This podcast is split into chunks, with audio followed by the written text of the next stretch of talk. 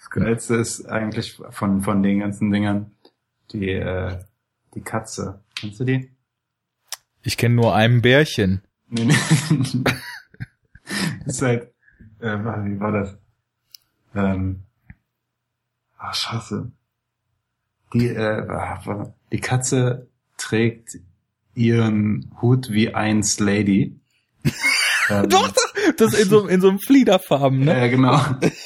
Sie hilft, sie hilft jedem, wenn sie kann oder sowas. Ich weiß, irgendwie so. Oh ähnlich. ja. Das Beste überhaupt. Ich habe nicht mehr eingekriegt, als ich das gesehen habe. Ich habe das auch wieder recht spät erst entdeckt, ne? Natürlich so ein paar Leute haben das immer geteilt und ja. ich habe es jedes Mal so gefeiert. Also eins weise Spruch, ne? Mhm. ja. Eins Elefant äh, vergisst nie, ne, weil man also, scheiße, ist ja auch egal. Power Freitag. Hast du eigentlich letztens diese Aktion von Shia LaBeouf mitbekommen? Ja, so halb. Der Typ, ey. Da sind aber auf jeden Fall wieder ein paar hübsche Memes so für die ja. nächste Zeit im Internet entstanden. Der Typ hat halt eh irgendwie, glaube ich, einen Knall, aber ich mag den echt gerne. Also gerade seitdem er halt so einen Knall hat, mag ich ihn auch lieber. ich sag nur, I am not famous anymore. Ja, ja, das war richtig gut. Sven, ähm, äh, der ist gerade, er ist gerade wiedergekommen, weil der war, der macht ja so Komparsenrollen immer, ne? Und ähm, Ach, das hast schon erzählt, ja. Die waren jetzt gerade irgendwie auf so einem Schloss, äh, irgendwo hier in einer, nee, warte mal, war das in der Umgebung? Nee, ich glaube, der musste immer irgendwie vier, fünf Stunden Bus fahren irgendwie. Also das hat dann halt die, diese Firma da gemacht und haben die die da alle hinkutschiert. Mhm. So, irgend so ein Ami-Regisseur, der da gerade einen Horrorfilm dreht und da ist Sven halt Komparse. Und da spielt die Freundin, also die im realen Leben die Freundin von dem LeBeouf mit. Ich weiß nicht genau, wie sie heißt. Ähm, Über sowas bin ich auch nicht im Bilde, keine Ahnung. Die kennt man auch. Ich habe jetzt vergessen, aus welchem Film.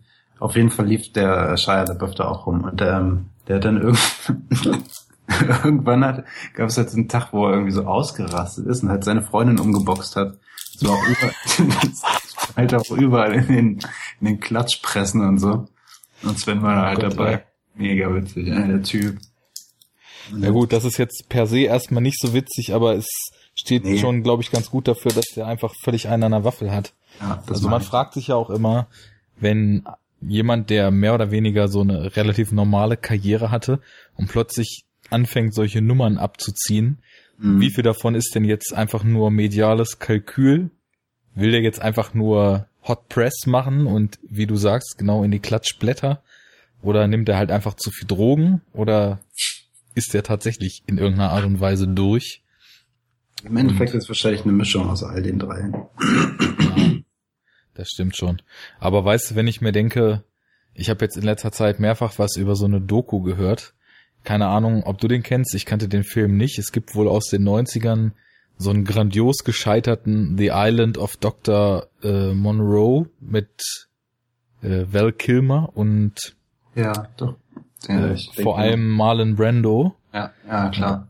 Da ist jetzt eine, eine Doku rausgekommen, wo halt eigentlich dokumentiert, was da alles passiert ist, dass dieser Film so scheitern konnte.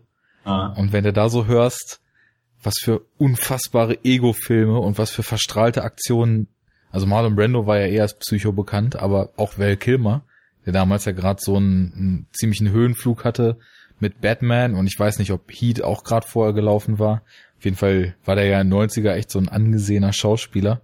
Und dann haben die da so Aktionen gehabt wie Darsteller verkrachen sich und Val Kilmer sagt, er kommt erst aus seinem Trailer, wenn der andere aus seinem Trailer kommt. Und dann war halt fünf Tage Drehstopp, weil die nicht aus ihren Trailern rausgekommen sind. so, solche Aktionen. So ähnlich ist es ja auch mit Marlon Brando bei ähm, Apocalypse Now gewesen. Ich habe jetzt gerade da halt nochmal die Doku zugesehen, diese Hearts of Darkness. Ja, ist auch sehr gut. Mega gut. Und wie, wie er halt erzählt, irgendwie, dass Marlon Brando da ans Set kommt und halt das Buch nicht gelesen hat, so. Und halt überhaupt nicht, also er, er kam irgendwie an, hat gesagt, ja, so wie der, der Charakter Kurtz ist, so können wir den nicht machen. Und es war dann halt einfach so eine pauschale Aussage scheinbar von ihm, weil er halt nicht mal wusste, wie der, wie der Charakter Kurtz ist, weil er das Buch nicht mal gelesen hatte. Ja Dann äh, haben die sich da auch irgendwie fünf, sechs Tage auf das Hausboot von Brando da gesetzt, auf seinen schwimmenden Trailer und haben dieses Buch zusammen durchgenommen. Mega gut. Ja, ja, das hat er aber dann öfter gemacht. Das war bei dem Film auch so, dass er halt ständig meinte, so, also so geht das nicht, die, die Lines kann die Figur nicht sagen. Und dann kam man da plötzlich auf die Idee, dass dieser Zwerg, dieser Zwergwüchsige da sein, sein äh, Diener im Film sein soll und wenn dann halt so ein Schwergewicht, der halt so in einigen der Filme mitgespielt hat, die so in den Top-Listen der besten aller Zeiten rangieren, mhm. dann ist, glaube ich, so ein zu dem Zeitpunkt 25-jähriger Regisseur, wie, wie bei diesem Film halt, ja. dann doch recht überfordert. Und auch jemand wie Coppola, der ja dann beim Dreh da irgendwie 35 Kilo abgenommen hat in diesen zwei Jahren und so weiter. Ja. Äh, schon im Arsch. Ja, das ist doch ein schönes Warm-up. Da haben wir uns doch schon mal gut warm geplaudert. Fangen wir mal an, wa? Ja. Gut. Ähm, ich sag mal Hallo. Hallo. Äh, Fabian sagt auch Hallo. Ich sag auch Hallo. Ich suche gerade noch einen Kugelschreiber, damit ich René. Ja, ja ich, ich habe es mir vorhin nämlich schon gedacht, wenn René jetzt nicht dabei ist, irgendjemand muss ja zumindest die Trademarks erfüllen. Also du musst auf jeden Fall noch irgendeinen sexistischen Spruch machen, du musst laut sein und du musst essen. ich habe gerade gegessen. Ja, Vielleicht finde ich irgendwas. Ich habe mir auch extra Chips gekauft und jetzt habe ich sie im Nebenzimmer vergessen. Ja, so sind wir hier vorbereitet bei Enough Talk. Man mhm. kennt das ja schon. Konzeptlos, äh, planlos und strukturlos sich in die Sache reinschmeißen. So soll es sein. Und es hat uns ja schließlich auch schon eine treue Fanbase beschert. Menschen, die in sozialen Netzwerken neue Sendungen fordern. Menschen, die uns retweeten, liken, faven, sharen, uns Filmempfehlungen äh, geben. Das ist sehr schön. Und deswegen machen wir einfach so weiter. Beziehungsweise etwas anders. Das ist ja schließlich äh, nicht René. Und ähm, ja, ich habe eigentlich ja in letzter Zeit Sendungen mit Gästen Diverse Talk genannt. Das wird es auch noch weitergeben, aber das ist jetzt Enough Talk, weil Fabian, der sich ja schon wundervoll bewährt hat, schon zweimal, und mit mir ja auch eine endlos lange Filmdiskussionshistorie teilt, jetzt auch festes Mitglied bei dieser ganzen Chose hier ist. Also Fabi, schönen guten Tag zur ersten offiziellen Enough Talk äh, Mitgliedsstatus-Sendung oder whatever. ja, guten Tag, ich fühle mich geehrt. Das freut mich, wenn es schon so weit ist, dass man alte Freunde durch Aufnahme in so ein Format ehren kann, dann ist es doch sehr schön. Gut, wissen die Hörer Bescheid. Ähm, wir können ja mal so ein bisschen an Podcast-Traditionen, die jetzt nicht Enough Talk spezifisch sind, also noch kein Lärm und keine dummen Sprüche, aber mal generelle Podcast-Traditionen mal anknüpfen. Gibt es bei dir heute eine Droge der Wahl? Trinkst äh, du etwas? Isst du etwas? Nimmst du irgendetwas zu dir beim Podcasten? Ja, gefiltertes Leitungswasser. Oha. Ist bei euch die Schadstoff- und Kalkbelastung so krass, dass du filtern musst? Es ist abartig. Also es schmeckt halt einfach abartig. Ich weiß nicht, ob es irgendwie sonst noch schlimm ist für den Körper, aber es schmeckt halt einfach scheiße. Mhm. Da ich äh, ja auch aus Braunschweig komme und wir da extrem gutes Leitungswasser äh, haben, hatten, äh, ist es hier halt einfach so, boah, nee, willst du nicht machen, diesen rottigen, rostigen, verpegten Leitungen hier. Dann lieber mhm. filtern und dann ist es halt auch weich. Ich benutze es auch so für Tee und Kaffee vorrangig, von daher, ja. Cool, cool. Ich habe mich hier in Hannover also, noch gar nicht schlau gemacht. Ich ja. glaube, das ist so Mittel mit eher Tendenz zum Weich, weil wir kochen den Kaffee und so weiter auch einfach mit dem Leitungswasser. Das geht. Allerdings habe ich mir eine geschmackvollere ähm, Erfrischung hier daneben gestellt. Es gibt Arizona Blueberry White Tea in eine 500 hm. Milliliter leider Plastikflasche, nicht Glas. Ja, die ist, äh, warte mal, welche waren das? Es gibt ja Glas und Plastik und die eine ist ein Staatenimport und die andere kommt aus Holland. Mhm. Dann nehme ich mal an, dass wahrscheinlich das Plastik der ja, ich kann es einfach mal nachgucken. Ja, ich, ich glaube aber, es ist so. Na gut. Ja, aber äh, auf ja. jeden Fall gute Wahl. Ja, Prost. Mag ich auch. Prost. ein Schlückchen, um. Du machst dich gut. Du machst dich gut. gut, ich lache noch so, dabei wird's heute todernst. Mhm. Wir haben uns nämlich gedacht, in den letzten Monaten, vielleicht ein, zwei Jahren, wer weiß, ist so eine neue Welle an, ich nenne es jetzt mal, gruselig angehauchten Filmen auf mhm. den Markt gekommen und in die Kinos gekommen. Es gibt immer mal wieder mal so äh, Filme, die auf Festivals richtig erfolgreich laufen. Und dann ist natürlich der Jubel immer groß. Es wird immer gleich von der Revolution des Horrorfilms geredet und ist immer gleich alles das Beste, was es je gegeben hat. Nichtsdestotrotz ist uns so in Vorgesprächen und äh, allgemein in unserer Kommunikation über Filme der letzten Monate aufgefallen, dass es da so ein paar Exemplare gibt, die tatsächlich, ja, eigentlich mehr oder weniger so ein Faktor eint. Und zwar, dass sie eigentlich mit sehr klassischen Ästhetiken arbeiten, aber dem Ganzen ja, so eine gewisse Art des neuen Spins verpassen.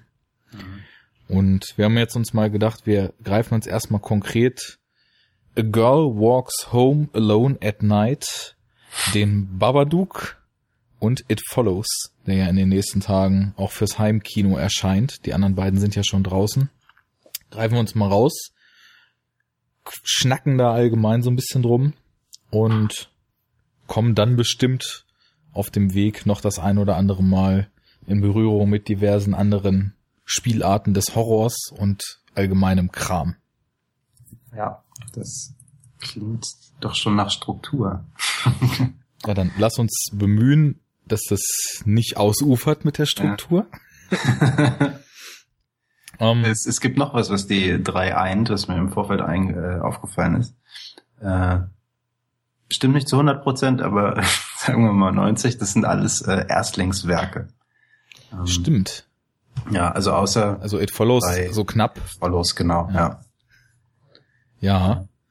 Und äh, das ist vielleicht auch, also ist eigentlich, glaube ich, relativ wichtig, weil, weil das sind dann halt Regisseure, Regisseurinnen, die äh, denen vielleicht noch nicht unbedingt irgendwelche Zwänge auferlegt sind von Produktionsseite, das ist ja dann meistens immer auch so ein bisschen die Narrenfreiheit, die man so im Erstlingswerk dann noch genießt. Klar stehen da auch Produktionsfirmen hinter, die auch nicht gerade klein sind, weil die Leute, die Regisseure äh, und Regisseurinnen in dem Fall ja auch schon vorher Kurzfilme und ähnliches gemacht haben.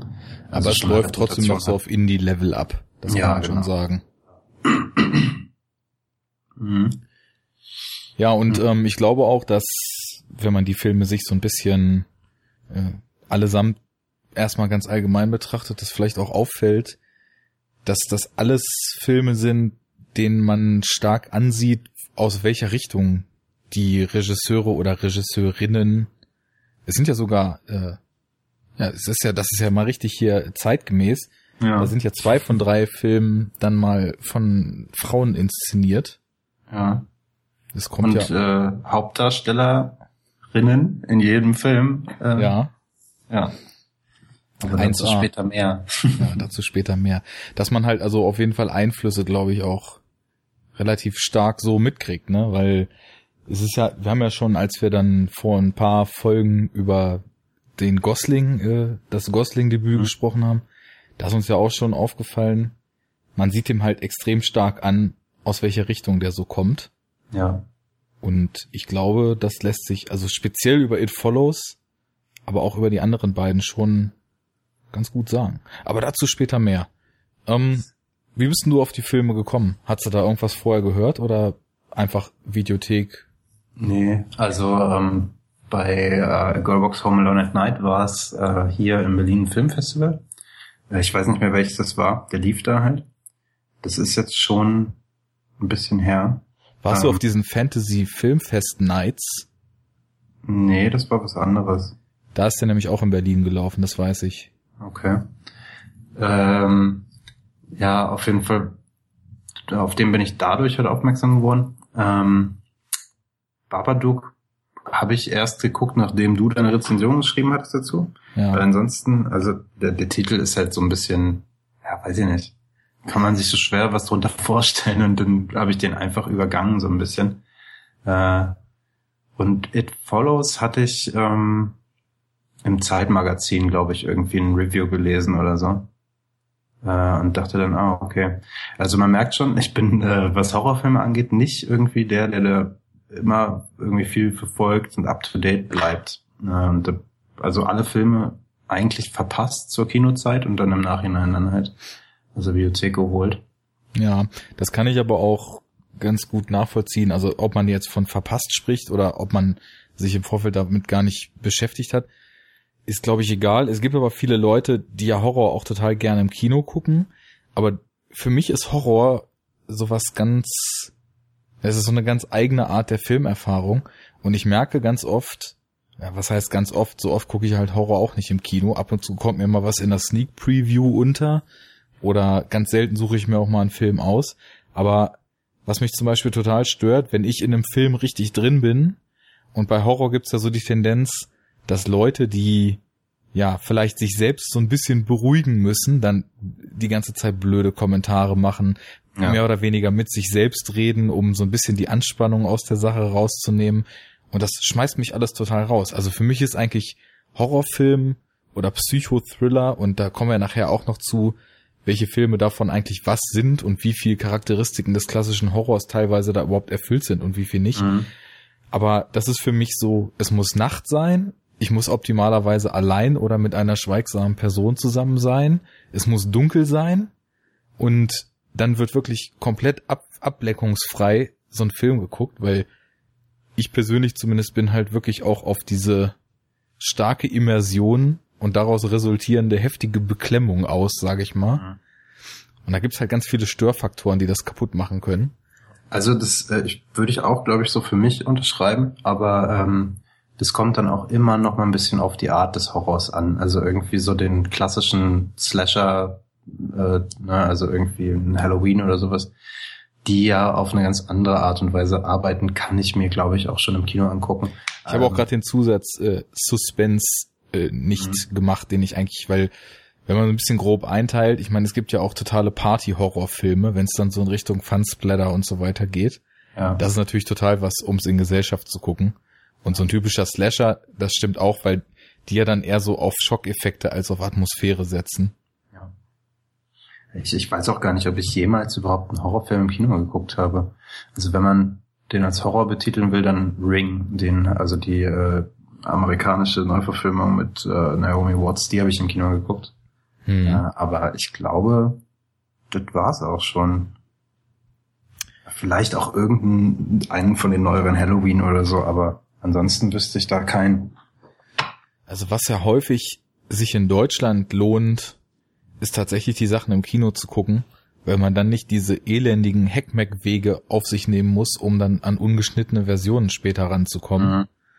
Weil ja durch die Alterskontrolle im Kino die ja häufig noch ungeschnitten ins Kino kommen, aber dann auf dem Heimmarkt direkt wegindiziert werden oder halt nur geschnitten rausgebracht. Ja. Und trotzdem habe ich es bei vielen Sachen, also ich hatte zum Beispiel eigentlich total Interesse an dem Evil Dead Remake damals. Ja. Einfach nur so mal gucken, wie es ist. Mhm. Trailer war ja schon ein bisschen in Richtung Terrorkino. Ist der, äh, ist der nicht auf Liste B? Ja, genau. Und ja, dann müsst, musst du den wegpiepen. naja, pf, drüber sprechen darf man wohl. Äh, weiß ich gar nicht. Also, ne, inwiefern, wenn man den irgendwie positiv bewirbt sozusagen, dann nicht, glaube ich.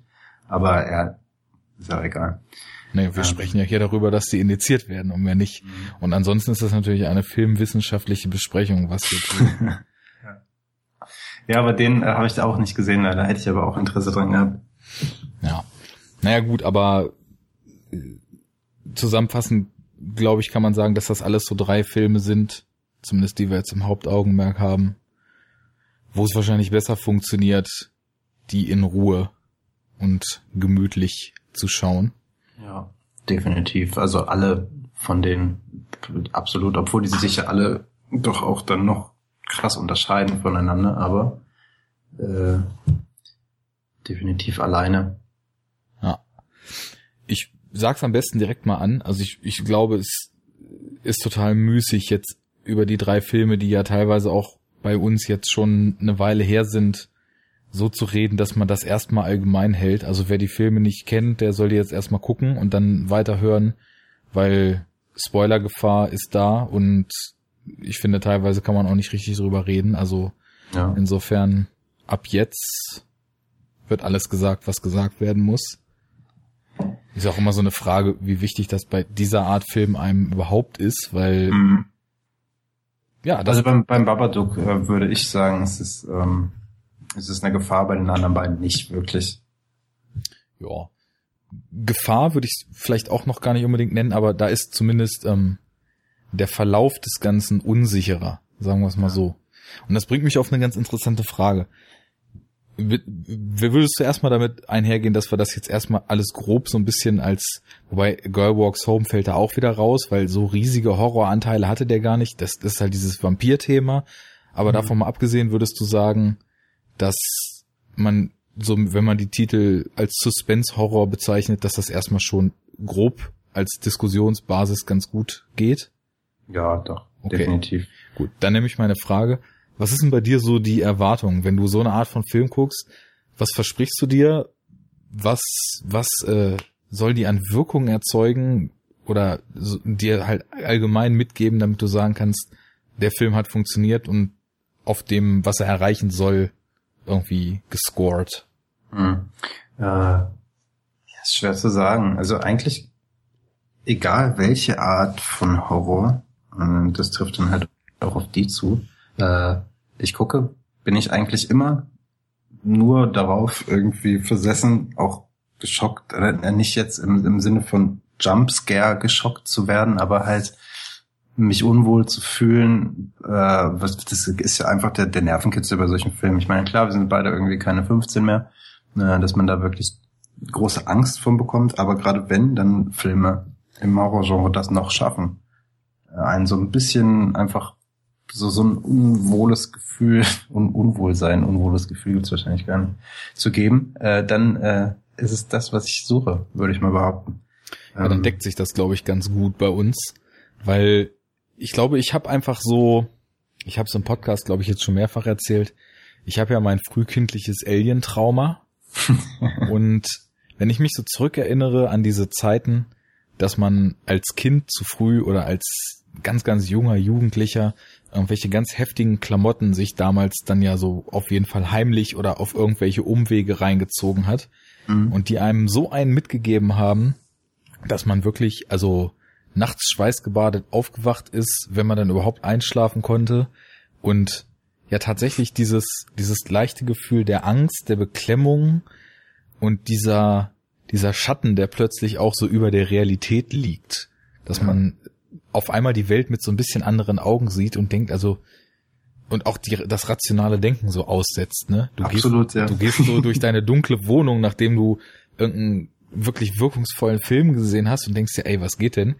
ich bin ein äh, mehrere Jahrzehnte alter Erwachsener, hab äh, schon viel gesehen und weiß ganz genau, was was wahr ist, was nicht wahr ist, was Realität ist und wie meine eigene definiert ist. Und plötzlich habe ich jetzt hier irgendwie so das Gefühl, ist ja seltsam, wenn ich jetzt die Tür aufmache. Hoffentlich steht da nichts hinter. Ja. so ganz übertrieben gesagt, ne? Ja, voll, voll. Und das, genau das ist es halt. Und eigentlich ist das ja so eine Sache, die macht ja dann auch im Nachhinein gar nicht so viel Spaß. Du gehst durch deine Wohnung und, und irgendwie fürchtest du dich oder, weiß ich nicht, äh, nicht, nicht fürchten, aber die ist halt einfach unwohl.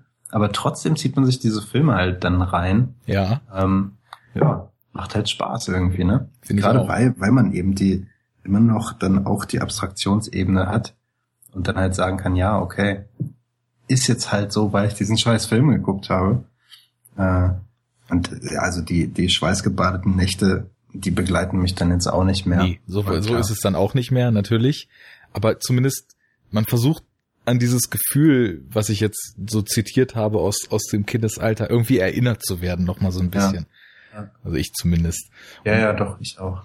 Ich glaube, das ist ganz schön mit der Filmauswahl jetzt, weil die sind ja dann doch, äh, ich glaube, was die drei Filme eint, dass sie langsam sind, aber mhm. ansonsten sind sie ja relativ verschieden.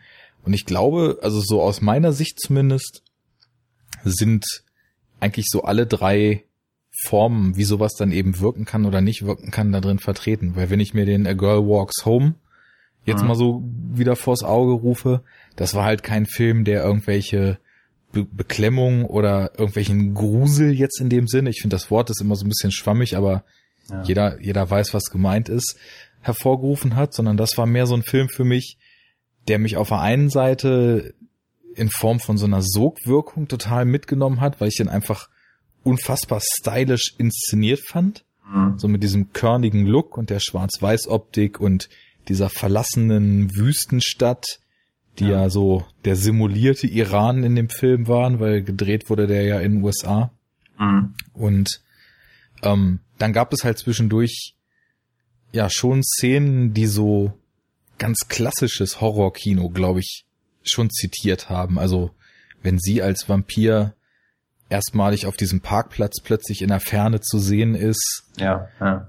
Das sind ja schon so die Slasher-Momente, da hast du dann auch direkt wieder Halloween vor Augen, wo plötzlich Michael Myers das erste Mal an der Hecke steht oder auf der anderen Straßenseite weit entfernt steht. Dieser, dieser geile Erkennungssound dann kommt. Ich kann mhm. ihn jetzt nicht nachmachen, aber ich, ich glaube, jeder, der es kennt, hat ihn im Ohr. Ja, das ist ja sowieso total ikonisch, das Halloween-Score. Ich habe jetzt gerade. Nee, nee, ich meine nicht das, das äh, Thema, sondern halt immer, wenn Michael Myers dann irgendwo so im Hintergrund steht, dann kommt immer halt so ein ganz kleines so Ding, Ding, Ding. Irgendwie ja, sowas. Ding, Ding, Ding hatte ich auch gerade im Kopf, aber ich glaube, wenn, wobei du kannst ja singen, du hast es ja sogar in Aufnahmeprüfungen von Unis mit irgendwie Gesang geschafft. Ja, nee. Du musstest doch singen damals, hast du erzählt. Ja, musste ich. naja, vielleicht ersparst es uns trotzdem. Mhm. Aber ja, genau, die ikonischen ersten Auftritte. Das wird ja so ein bisschen raufberufen. Aber ansonsten, also es gab halt so Szenen, die ich spannend fand da drin, ne? Und das ja. Sounddesign hat ja auch schon teilweise einen so ein bisschen aufgerüttelt. Und Babadook ist dann so das Zwischending. Also der hatte teilweise schon wirklich diese krassen Suspense-Horror-Momente. Ja. Ist aber. War, also ich glaube auch Babadook ist der drei, äh, der, der von den dreien, der äh, mich noch am ehesten auf dieser Art bekommen hat. Also äh, halt dieses. Ich kann es gar nicht so richtig beschreiben, muss ich jetzt irgendwie noch probieren, es zusammenzubekommen. Aber äh, der ist noch irgendwie am, am klassischsten vielleicht, auch wenn er dann halt einen Twist hat später. Aber diese ersten Szenen, die dann halt eben dir da die Gänsehaut äh, über die Arme jagen soll. Ja. Die, äh, ja. Das ist so dieses, das in, in guten Filmen dieser Art schaffen ja die Filmemacher im Setup schon komplett das Gefühl zu erzeugen, du siehst eigentlich ganz normale Dinge, aber irgendwas stimmt nicht. Mhm. Das muss ja so dieses Grundgefühl sein. Und was ich eben noch vergessen hatte zu sagen, bei, bei A Girl Walks Home ist es dann irgendwie eher so der Gehalt und der Subtext plus der Inszenierung, was mich so geflasht hat. Beim Babadook, genau wie du sagst, das sind schon so diese klassischen Horrormomente auch teilweise, aber dann mhm. gibt's ja auch noch einen Haufen Subtext, Interpretation, Deutung, äh, Symbolik und so weiter da drin. Und was ich jetzt eigentlich sagen wollte, weil bei mir war es interessanterweise It Follows, der mich um Längen mehr noch als die beiden anderen Filme geschleudert hat. Der hat mich richtig fertig gemacht, der Film. Aber wirklich. Und ähm, das war, der hat für mich auf so einer rein emotionalen, rein immersiven Ebene funktioniert, dass ich wirklich, also schweißgebadet mehr oder weniger mit verkrampften Fingernägeln vorm Fernseher saß und mhm. dachte, das kann doch nicht wahr sein, was da gerade abgeht. Das liegt aber auch, glaube ich, an dem Bedrohungsszenario, was da aufgemacht wird. Ja. Ja, definitiv. Da, da kann man sich halt noch am ehesten dann auch drin sehen irgendwie, ne, weil er halt äh, jetzt nicht, äh, weiß ich nicht, na, persischen Vampirfrau daherkommt oder eben diese, äh, naja, äh, Mutter-Kind-Geschichte aus Babadook. Wollen wir eigentlich die Filme nochmal jeweils äh, reviewen sozusagen? Oder wolltest du das übergehen? Nö, das müssen wir nicht übergehen. Also wir können ja zumindest erstmal für die Leute, die die Filme vielleicht nicht kennen und trotzdem bis jetzt gehört haben und sich dachten, ach, so einen komischen Indie-Kram, über den wir quatschen, das interessiert mich eh nicht. Ich höre mir das jetzt einfach mal so an. Wir können ja noch mal kurz so eine Synopsis von allen dreien erstmal geben. Mhm. Mal so einen groben Ja. Das verlaut genau. gerade. Was tust du da? Ah, okay. Ich glaube, das ist mein Tisch. Das war gerade irgendwie so, als, als wenn du das Mikrofon plötzlich so auf fünffache Lautstärke gestellt hast und, und da ist da gerade eine Katze okay. drüber gelaufen. Nee, nee, der liegt nebenan und pennt. okay. Gut. Ja, dann lass uns vielleicht mal einfach äh, anfangen erstmal mit A Girl Walks Home. Ja. In der IMDb steht The First Iranian Vampire Western. Ja. Und das trifft's ganz gut, finde ich. Ja, das stimmt. Ähm, ja, der, wie du schon sagtest, Regisseurin, ne, Erstlingswerk. Ja. Anna Lili Amirpur heißt mhm. die gute. Spielt im Film auch selber später mit. Ich glaube, ähm, auf so einer Party ist sie da als Partygast, so, so hat sie sich so ein Halb-Cameo gegeben. Ah, okay. Jetzt wollte ich eigentlich sagen, der Gast darf zusammenfassen, aber du bist ja jetzt gar kein Gast mehr. Deswegen spielen wir uns den Ball jetzt hin und her. Mhm. Gibt's irgendwas, um, was ähm. du gern, äh, möchtest du immer, worum es in dem Film geht, so grob umreißen? Ja. Also, das ist so einer der Filme, wo ich ähm, behaupten würde, also zumindest kommt es mir so vor, und das ist auch meine Wahrnehmung des, des Films, ist, äh, dass die Handlung einfach grundsätzlich gar nicht im Vordergrund steht. Das ist halt ein krass durchstilisierter Film, der wunderschön ist. Also ne, äh, ja. uh, every frame a picture sozusagen. Ähm, ist halt einfach, der sieht super geil aus. Der ist super geil in Szene gesetzt. Äh, hat einen mega guten Soundtrack, der einfach perfekt dazu passt. Ich habe mir halt auch, ich bin niemand, der sich viel Soundtracks anhört. Aber den habe ich mir auch irgendwie runtergeladen und habe mir noch zwei, drei Wochen danach angehört, weil ich den einfach richtig gut finde. Der lief bei mir tatsächlich auch Wochen. Ja. Also das ist echt Hammer. Ne, auch diese, ähm, äh, wie heißt sie, Jasmin, äh, ich habe jetzt ihren Nachnamen vergessen. Diese, ähm, die da auch äh, eigentlich, glaube ich, auf Arabisch singt. Wie heißt sie denn nochmal? Die kommt da auch drin vor. Die äh, auch bei ähm, Only Lovers Left Alive hat die auch so einen kurzen Auftritt, falls du dich dran erinnerst. Äh, nee. Ich glaube. Ja, ist ja auch egal. Ja, aber so viel erstmal zum, zu dem, wie ich den Film halt wahrgenommen habe. Äh, ansonsten, klar, es geht halt um, um Arash, ne? der äh, iranische Dude. Äh, die, wie heißt die, die Stadt heißt auch äh, Bad City oder sowas, glaube ich. genau. Ja. Ähm, ja, und der äh, ist auf, auf so einer ja, Halloween-Party oder was auch immer, ne? Und ist ja verkleidet als Dracula. Und ähm, ist dann auf dem Nachhauseweg, glaube ich, besoffen und legt sich dann einfach irgendwo schlafen, weil er halt so fertig ist. Oder nee, ich glaube, die haben ihn irgendwie unter Drogen gesetzt oder so. Jetzt, äh, diese beiden Mädels, mit denen er da war, oder die eine. Ja, genau. Ja, aber das, äh, wie gesagt, also ich, das ist einer der Filme, da erinnere ich mich auch gar nicht grundsätzlich an die Story, weil die nicht wirklich wichtig war. Nee, es ist so ein Film, da treibt man so durch. Also im Grunde genommen, ich meine, Arash ist eine der Figuren, dann gibt's halt noch diesen Drogendealer, Said. Ja. Und ähm, das ist auch so geil. Ja, total.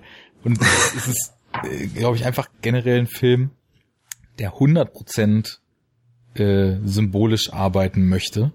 Mhm. Also ich meine im Endeffekt, wir, wir, wir wohnen ja dann nur so ein paar Ereignissen in dieser ja quasi iranischen Geisterstadt, um die herum in der Wüste überall nur Ölbohrtürme vor sich hin arbeiten und die vollkommen verlassen ist. Und da passieren halt einfach so ein paar Sachen um eine zentrale Figur, die nun seltsamerweise ein weiblicher Vampir ist.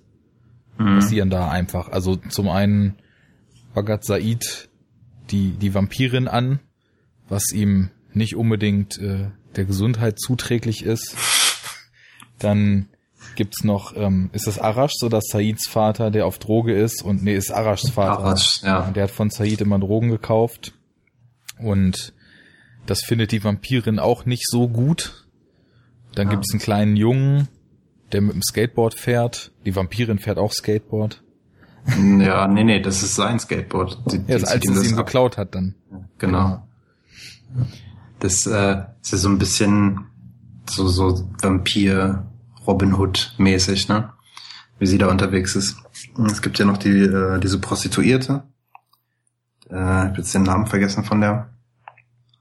Ähm, weiß gar nicht, ob die einen hatte überhaupt. Ja. Ja, weiß nicht, ist, die ist sie, genau. Ah, okay. Ja, ähm, aber äh, im Endeffekt ist es halt egal. Also das eigentlich das, das Wichtigste ist dann eigentlich, dass Arash und die äh, Vampirfrau, hat die denn eigentlich einen Namen? Hat sie nicht, ne? Nee. Nee. Ja, äh, dass die sich halt irgendwann treffen und sie ihn halt nicht umbringt. Ja. und äh, die sich dann irgendwie auf so eine Romanze einlassen und das zieht sich dann so durch den Film und von Szene zu Szene äh, und ist einfach nur mega wunderschön dargestellt. Ja, einmal das. Also das ist auch wirklich. Ich, ich habe ähm, über den Film damals ja auch geschrieben und habe irgendwie, also es gibt ja so, es gibt ja so diesen Ausdruck des visuellen Erzählens, der ja auch in Bezug zum Beispiel auf, auf Mad Max Fury Road oft gefallen ist, dass ohne, ohne verbal zu erzählen, einfach über die Bilder der Inhalt des Films und der Inhalt der einzelnen Szenen an einen rangetragen wird. Und bei A Girl Walks Home ging mir die ganze Zeit so diese Phrase ein bisschen in abgewandelter Form durch den Kopf. Natürlich wird da auch viel visuell erzählt, aber ich hatte auch das Gefühl, es ist total treffend zu sagen, dass da in einem Film musikalisch erzählt wird, weil mhm. sowohl die Musik in der Stimmung als auch teilweise konkret die Songs, die in den Szenen laufen. Und die Musik ist ja auch im Film nicht nur als Filmmusik integriert, sondern auch Teil der Diegese, als zum Beispiel sie mit Arash das erste Mal diesen, diesen Moment hat. Da legen ja. die ja eine Vinylscheibe auf ja. und dann läuft halt so ein Indie-Rock-Song. Und der, den habe ich danach halt auch im, im Zuge des Soundtracks noch etliche Male gehört. Und der trifft von den Lyrics wirklich genau diesen Moment. Und im Endeffekt, das, was zwischen den beiden so an so subtilem Schauspiel passiert, wird halt total in diesem Song gespiegelt.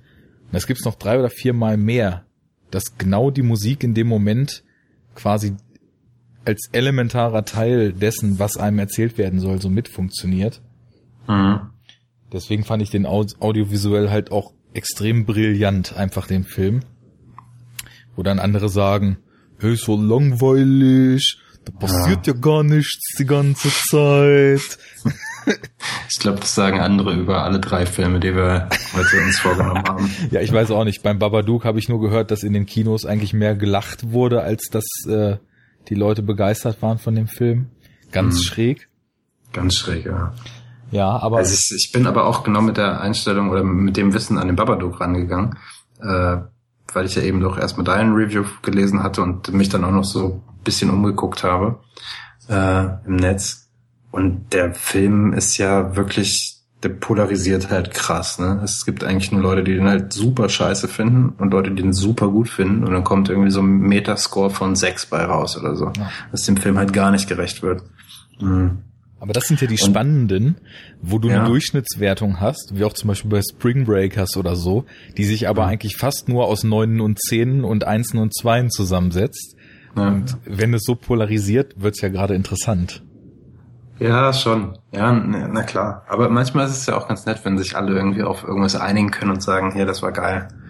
Aber äh, also gerade auch der Babadook hat's verdient, finde ich, ähm, dass mehr Leute den irgendwie geil finden. Aber es kommt halt echt auf die Einstellung drauf an, mit der du an diesem Film rangehst, was du erwartest.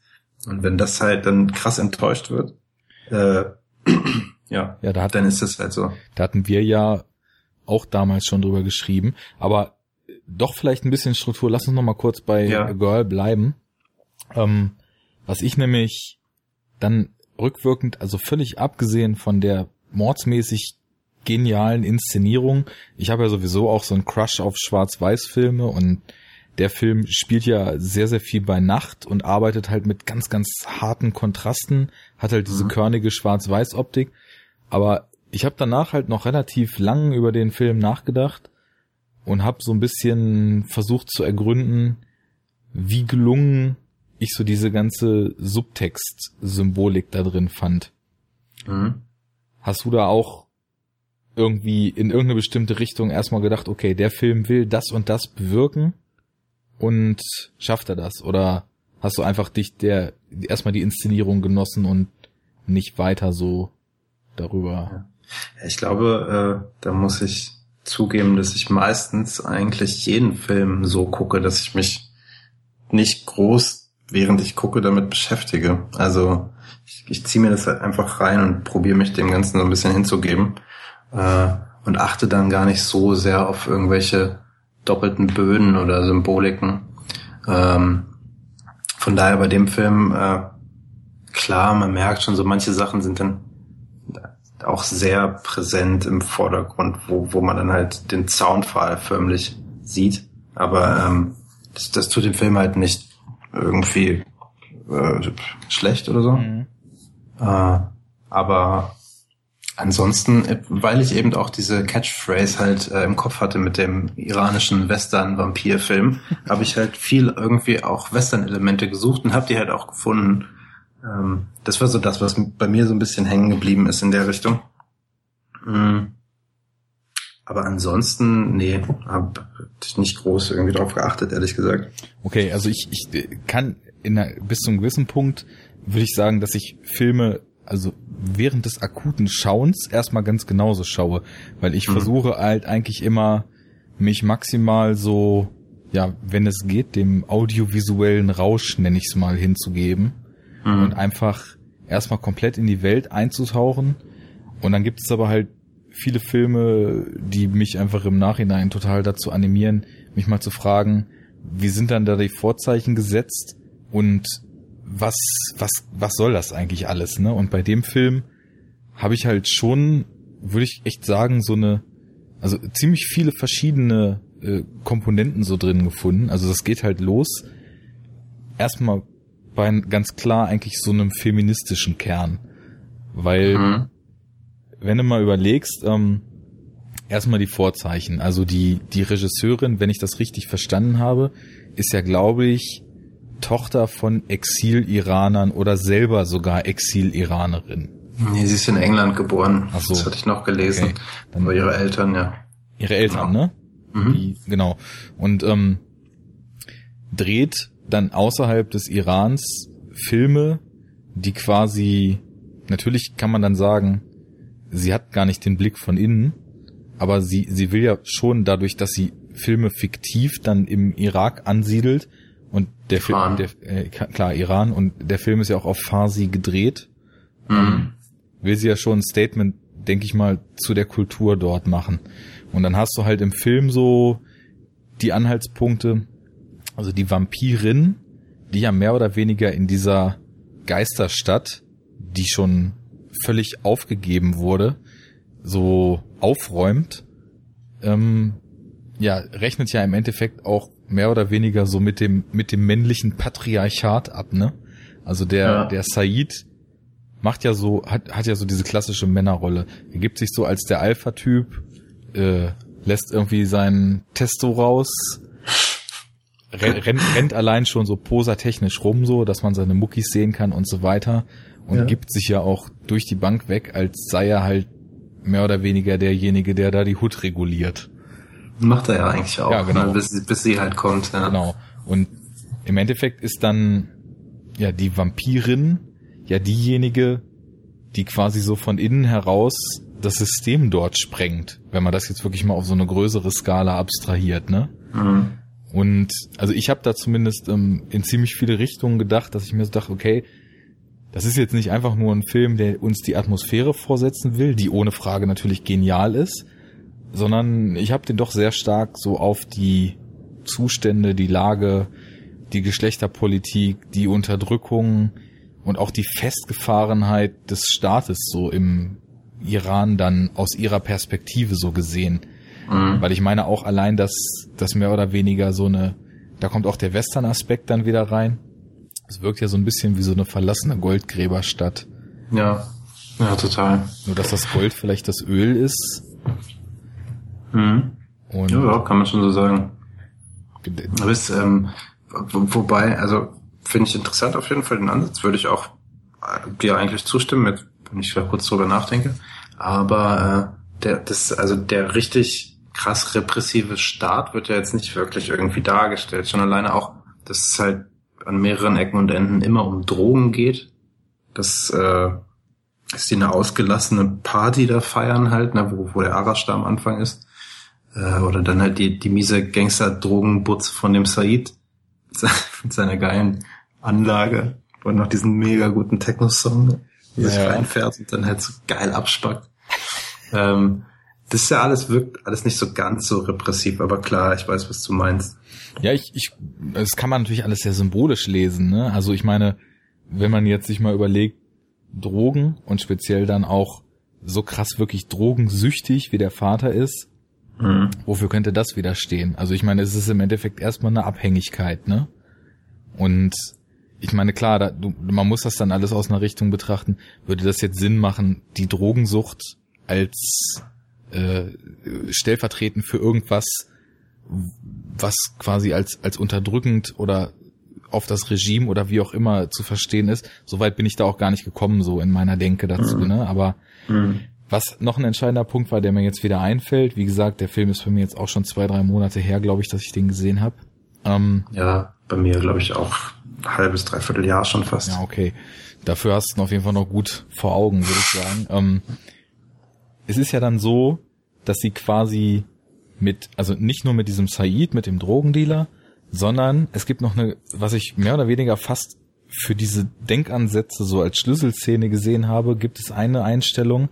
Da gibt's ja den kleinen Jungen mit dem Skateboard, den hatten wir ja schon angesprochen. Und mhm. der fängt an, irgend so einen typischen Macho-Scheiß zu reden, ne? Ich, ich weiß nicht mehr genau, was das war, aber es geht so in die Richtung, so dieser typische Männerkram, so ja. typisch, wie halt so diese alteingesessenen Geschlechterrollen sind. Und dann beugt sie sich zu ihm runter und in dem Soundtrack, in der Tonspur entsteht fast, ja, wie so ein, wie so ein apokalyptisches Dröhnen auf einmal. Und sie gibt ihm, ja, so eine Ansage richtig, richtig bedrückend und richtig aggressiv, wenn mhm. sie irgendwann, also sie, sie wird ihn den Rest seines Lebens beobachten und wenn sie irgendwann noch mal sieht, dass er in die Richtung irgendwas sagt, dann war's das mit ihm. Und dann mhm. nimmt sie halt noch sein Skateboard mit. Und das hat mich dann in Verbindung so erstmal mit diesem, mit dieser Geschichte um Said, wie, was für ein Ende der dann nimmt, als er sie mit nach Hause nimmt und dann natürlich denkt, weil er so der große Checker ist, kann er sie da gleich flachlegen, ne? Ja. Das kostet ihn. Der Junge geht halt in so eine typische Männerrichtung und der Mann, in den sie sich dann verliebt, der, wie hieß er? Rashid? Arash. Arash, Arash, genau, klar. Wie kann ich den Namen nur vergessen? Ja. ähm, Arash, ähm, der ist ja das absolute Gegenteil dazu. Der mhm. wirkt ja eigentlich auch, als ob er in dieser Wüstenstadt total verloren ist. Fährt dann mit seinem, was hat er, fährt er einen Mustang sogar? Ja, ich glaube, der hat einen Mustang, ja. ja. Oder, also reitet quasi auf seinem Mustang durch die Westernstadt, ne? Und ja, der, der ist dann die Figur, zu der sie so eine Bindung aufbaut. Ich weiß gar nicht mehr, wie es ausgeht, fällt mir gerade ein. Mm, die fahren weg zusammen, glaube ich, in seinem Mustang. In den Sonnenuntergang. ja, richtig. Nee, aber das, äh, also so diese Komponente, dass halt einfach die weibliche Vampirin aus dem Nichts erscheint, aufräumt und mit den ganzen Missständen und mit dem ganzen ja, das ist ja auch festgefahren. Also Said mhm. hat die Stadt in der Hand. Es ist halt ja. Stillstand, ne? Und sie bricht diesen Stillstand so auf. Also ich. Ja, der Said äh, zieht ja ihm auch den Mustang ab noch, ne? Fällt mir gerade ein. Damit äh, fängt ja der Film an, glaube ich. Ja, genau. ähm, dass man sieht, wie er sich diesen Mustang zulegt oder wie er ihn verliert, eins von beiden. Nee, ich glaube, wie er ihn bekommt. Und dann äh, kommt, taucht Said dann irgendwann auf und zieht ihn dem halt ab, weil sein äh, Arashs Vater eben die äh, Geldschulden bei dem hat, bei Said. Ja. Aber er kriegt ihn wieder. auf eine sehr, sehr coole Art und Weise. Also den ersten Auftritt von ihr auf dem Parkplatz, wo äh, Said gerade sich noch die Prostituierte da ans Auto mhm. rangeholt hat und plötzlich ähm, die Vampirin, das Mädchen, wir nennen sie mal das Mädchen, so heißt ja auch der Film, ja. A Girl, ja. mit ihrer mit ihrer Kutte relativ weit entfernt im Schatten steht. Das sind aber auch einfach so, so köstliche Bilder gewesen, dass ich mich ja. auch echt geärgert habe, den Film nicht im Kino gesehen zu haben, weil das sicherlich auf großer Leinwand auch nochmal sehr, sehr eindrucksvoll gewesen wäre. Mhm. Ja. Du hast den jetzt im Kino gesehen, hast du eben erzählt, ne? Nee, nee, nee, ich habe ihn nicht im Kino gesehen. Ich bin nur äh, auf den aufmerksam so. geworden, weil er hier okay, okay. halt auf so einem Festival lief. Ja, ja ich habe den auch zu Hause geguckt, aber äh, trotzdem, also das geht schon. Aber klar, ich habe irgendwann auch so in den letzten Jahren ein bisschen die Prämisse entwickelt, eigentlich, wenn ich einen Film gucke, es zu probieren, zumindest ihn im Kino zu gucken und halt nicht zu Hause. Ja. Weil äh, Kinofilme sind halt fürs Kino gemacht und irgendwie, ja, es ist immer noch was anderes, egal was es für ein Film ist. Irgendwie ist es anders. Aber klar kann man sich dann ja auch nicht leisten. Man hat erstens nicht die Zeit, andauernd dahin zu gehen und dann auch nicht das Geld, immer irgendwie einen Zehner da auf den Kopf zu hauen, je nachdem, äh, welches Kino man geht. Ja, leider. Also ich hatte mir auch, ähm, weil also was so an Filmen rauskommt, da mangelt es bei mir an Interesse nicht. Ich hatte mir Mhm. Anfang des Jahres auch gesagt, also einmal die Woche würde ich eigentlich schon gehen, weil Kino einfach immer geil ist und ich weiß genau, was du meinst. Also selbst wenn es nur ein dialoglastiges Charakterdrama ist, einfach diese Atmosphäre im Kino zu sein und Ja. unabgelenkt zu sein und die meisten Leute halt, also je nach Film, ne, sind halt auch unabgelenkt um einen rum und weiß nicht, der Geruch und der Sound und auch wenn man irgendwie lautere Filme guckt, dass es dann halt richtig geil laut ist, ja. das hat schon was. Aber ich glaube, ich bin jetzt, keine Ahnung, ich war vielleicht 20 Mal im Kino dieses Jahr oder so bis jetzt. ja, ich vielleicht zehnmal oder sowas. Also Mhm. Ja, mehr habe ich nicht geschafft. Und äh, es gibt auch nur noch einen festen Kinobesuch dieses Jahr. Das ist der 17. Dezember. Du haust ihn dir gleich an der Premiere rein, ja? Ja, ich werde es probieren. Mhm. Ich werde es auf jeden Fall probieren. Also äh, Karten gibt's ja, glaube ich, schon seit anderthalb Monaten oder sowas. Ne? Aber Ganz so lang glaube ich nicht, aber sind jetzt schon eine Weile im Vorverkauf, ja. ja, ja, die sind auf jeden Fall auch ausverkauft. Von daher ist Schwachsinn, werde ich wahrscheinlich nicht können am 17. Aber äh, ich bleib ja auch über Weihnachten zu Hause dieses Jahr. Und ähm, um Weihnachten rum ist Berlin immer ziemlich leer. Und dann werde ich einfach mal probieren, da irgendwie ins Kino zu gehen.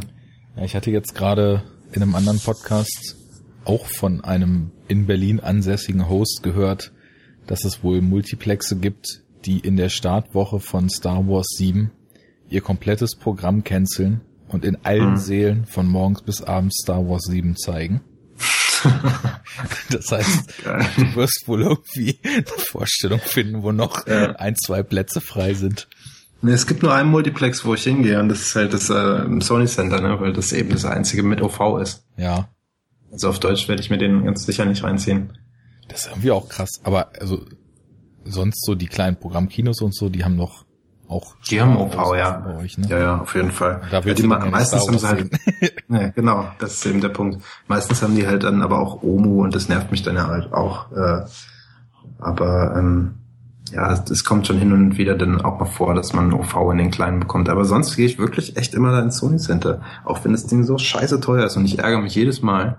Äh, aber es ist einfach geil. Und natürlich haben die auch das IMAX. Es wäre halt natürlich echt geil, Star Wars im äh, IMAX zu gucken. Ja, vor allem jetzt, wo sie gerade diese neuen Laserprojektoren verbaut haben. Mhm. Ja. Die machen jetzt, glaube ich, gerade irgendwann erst wieder auf. Irgendwie. Ich glaube, sie Plus haben schon, aber ich weiß nicht ganz Ja. genau. Ist auch egal. Ähm, Mhm. Das führt zu weit. Da sprechen Mhm. wir dann im Dezember nochmal drüber. Ja. Aber ganz sicher. Ja, nee, also bei mir stehen noch ein paar mehr Sachen an, ums abzurunden, aber mal gucken, wie ich so hinschaffe. Ich fange jetzt zumindest wieder an, regelmäßig zu Sneak zu gehen. ja, das ist ja schon etwas. Das ist schon etwas. Das, ist, so etwas. Gut, ähm, jetzt sind wir, jetzt habe ich hier wild mit Interpretationen um Hm. mich geworfen. Du hast gesagt, kann sein. Dann lass uns doch vielleicht mal zu einem Film kommen, wo wir beide gesagt haben, da steckt mehr drin. Ja. Babadook.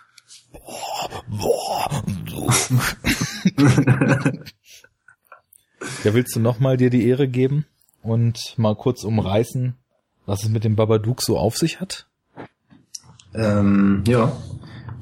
Äh, den Einstieg kriege ich, glaube ich, nicht hin, aber den Rest schon. Okay, Einstieg Mensch. ist ein kleiner, Ah, ein doch, kleiner doch, Junge. ich hab's Okay, dann Ja, hab ich hab's, ich ich nichts gesagt. Ähm, ne, wobei, jetzt wo du mit kleiner Junge anfängst, weiß ich nicht, ob ich ihn hatte. Ich dachte, der Film fängt mit dem Autounfall an. Tut er auch. Gut. Dann, äh, dann passt es ja doch. Mhm. Also, äh, eine da noch zweiköpfige Familie ist auf dem Weg ins Krankenhaus, weil die Frau äh, in den Wehen liegt. Und da passiert ein Unfall. Und der Herr Papa wird decapitated.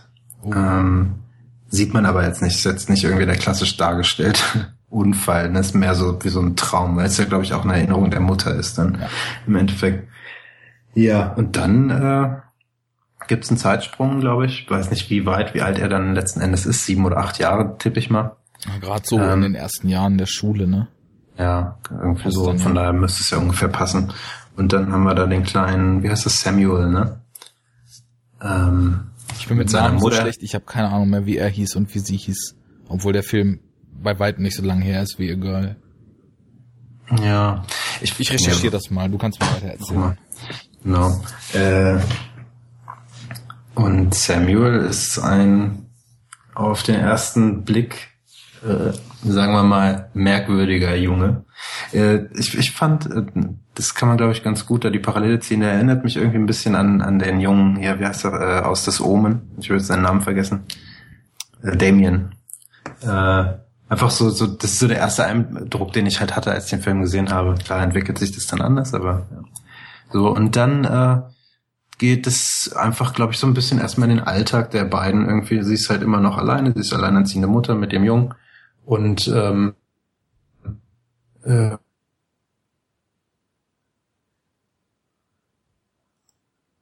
Du weg? Dann äh, arbeiten, dass er so ein paar Probleme hat. Er ist, äh, glaube ich, relativ häufig aggressiv gegenüber anderen, baut immer irgendwelche eigenartigen Waffen, weil er seine Mutter beschützen will. Ähm, und, und macht da, glaube ich, dann auch immer Sachen in der Wohnung kaputt oder so. Letzten Endes ähm, äh, wird sie in die Schule gerufen, äh, weil er Scheiße gebaut hat und, äh, glaube ich, suspendiert, von der Schule suspendiert werden soll. Oder auch wird. Und ähm, jetzt hänge ich gerade, ich überlege, wie das, äh, das Buch zu den beiden kommt. Um, sie liest ihm, also er hat ja immer so Albträume und wacht jede Nacht ja. auf und sie muss ihm dann immer Geschichten vorlesen, damit er weiter ja, genau. schlafen kann und muss auch bei ihm im Bett weiter schlafen. Und plötzlich liegt dieses Buch vom Babadook da. Ja. Das ist, äh, ja, ich glaube, der erste Kontakt ist tatsächlich, dass sie das Buch auf einmal da sieht und gar nicht mehr so richtig weiß, ob sie das selber gekauft hat oder wo das herkommt, weil Mhm. Es zieht sich ja doch schon durch die, das komplette Setup so des Films, dass sie zum einen mit ihrer Vergangenheitsbewältigung überhaupt nicht klarkommt. Also man erfährt ja. das ja eigentlich erst relativ spät, dann auch mal ausgesprochen, dass sie halt schwanger war mit dem Jungen und der Vater gestorben ist auf dem Weg ins Krankenhaus und sie dem Jungen, also sie halt einfach nicht anders kann, obwohl sie es nicht will, als dem Jungen die Schuld für den Tod des Vaters zu geben. Und sie ist ja, ja mit dieser Erziehung einfach vollkommen überfordert. So dieser ja ständig freidrehende, schwierige Problemjunge. Und sie sieht ja schon aus wie der Tod auf zwei Beinen, ist halt, mhm. pflegt sich kaum noch, geht mit wüstem Haar und leerem Blick durch ihre Wohnung und es macht sie halt einfach alles nur fertig. Und ich glaube, aus dieser Fertigkeit heraus weiß sie auch gar nicht so oder zweifelt das gar nicht so richtig an, was es jetzt mit diesem Buch da erstmal auf sich hat. Ja, dazu und dann sagen, liest sie ihm vor, ne? Sobald, also wir, wir sind ja erstmal jetzt noch auf der Ebene, wie man auch erstmal anfängt, den Film zu gucken, dass man erstmal anfängt, alles, ja. was man sieht, so auch erstmal als bare Münz zu nehmen, ne? Ja, ja klar. Jo. Ja. Äh, ich, ich, weiß gar nicht, ob der Geburtstag äh, von seiner Cousine, ob das noch davor kam oder danach. Äh, weil das ist halt auch dann einfach nur so, so eine Szene, um, um halt zu zeigen, wie es um den äh, Samuel eigentlich steht. Ne? Ja, wie dem auch sei. Letzten Endes, äh, nachdem, es wurde, glaube ich, eine Szene dann gezeigt, irgendwie, wo sie ihm halt ein Buch vorliest, irgendeins der, der Bücher, und dann muss sie es nochmal vorlesen und so weiter. Und irgendwann ist dann eben diese Nacht, wo es dann äh, auf einmal das Babadook-Buch da gibt im Regal. Und äh, der Junge möchte dann unbedingt das halt vorgelesen bekommen. Und sie macht es auch erstmal, obwohl sie sich nicht an das Buch erinnern kann, wie du gerade schon gesagt hast. Und äh, stellt dann auf den ersten paar Seiten relativ schnell äh, fest, dass es durchaus verstörend ist. Das ist so ein kleines Bilderbuch. Nee, wie heißen diese Bücher, wo man auch so Sachen so rausziehen und bewegen kann und so? Ich kenne den Begriff dafür gar nicht, aber ich, ich kannte diese Art Bücher, die dann quasi noch so ein bisschen so interaktive Papieranimationen mit drin haben und so. Ja, genau. Die typischen ja, Kinderbücher halt. Nur, dass es mhm. überhaupt gar nicht so für Kinder wirkt. nicht, nicht so wirklich. Dieses Buch ist so krass. das ist halt so krass. ja. Äh, in dem Buch geht's äh, um den Babadook, der Herr Babadook, glaube ich, ne? Ja. Mr. Babadook. Ähm, der äh, im Schrank ist, ne? Oder so. Und erstmal ähm, ist er, erstmal darf man ihn doch nicht reinlassen. Ach ja, genau. Erstmal es geht erstmal darum, dass man ihn nicht reinlassen darf. Knock, ja. knock.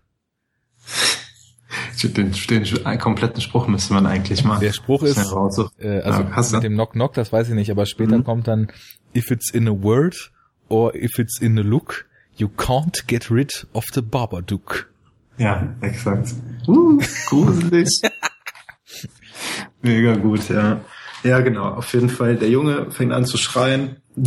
Sie auch.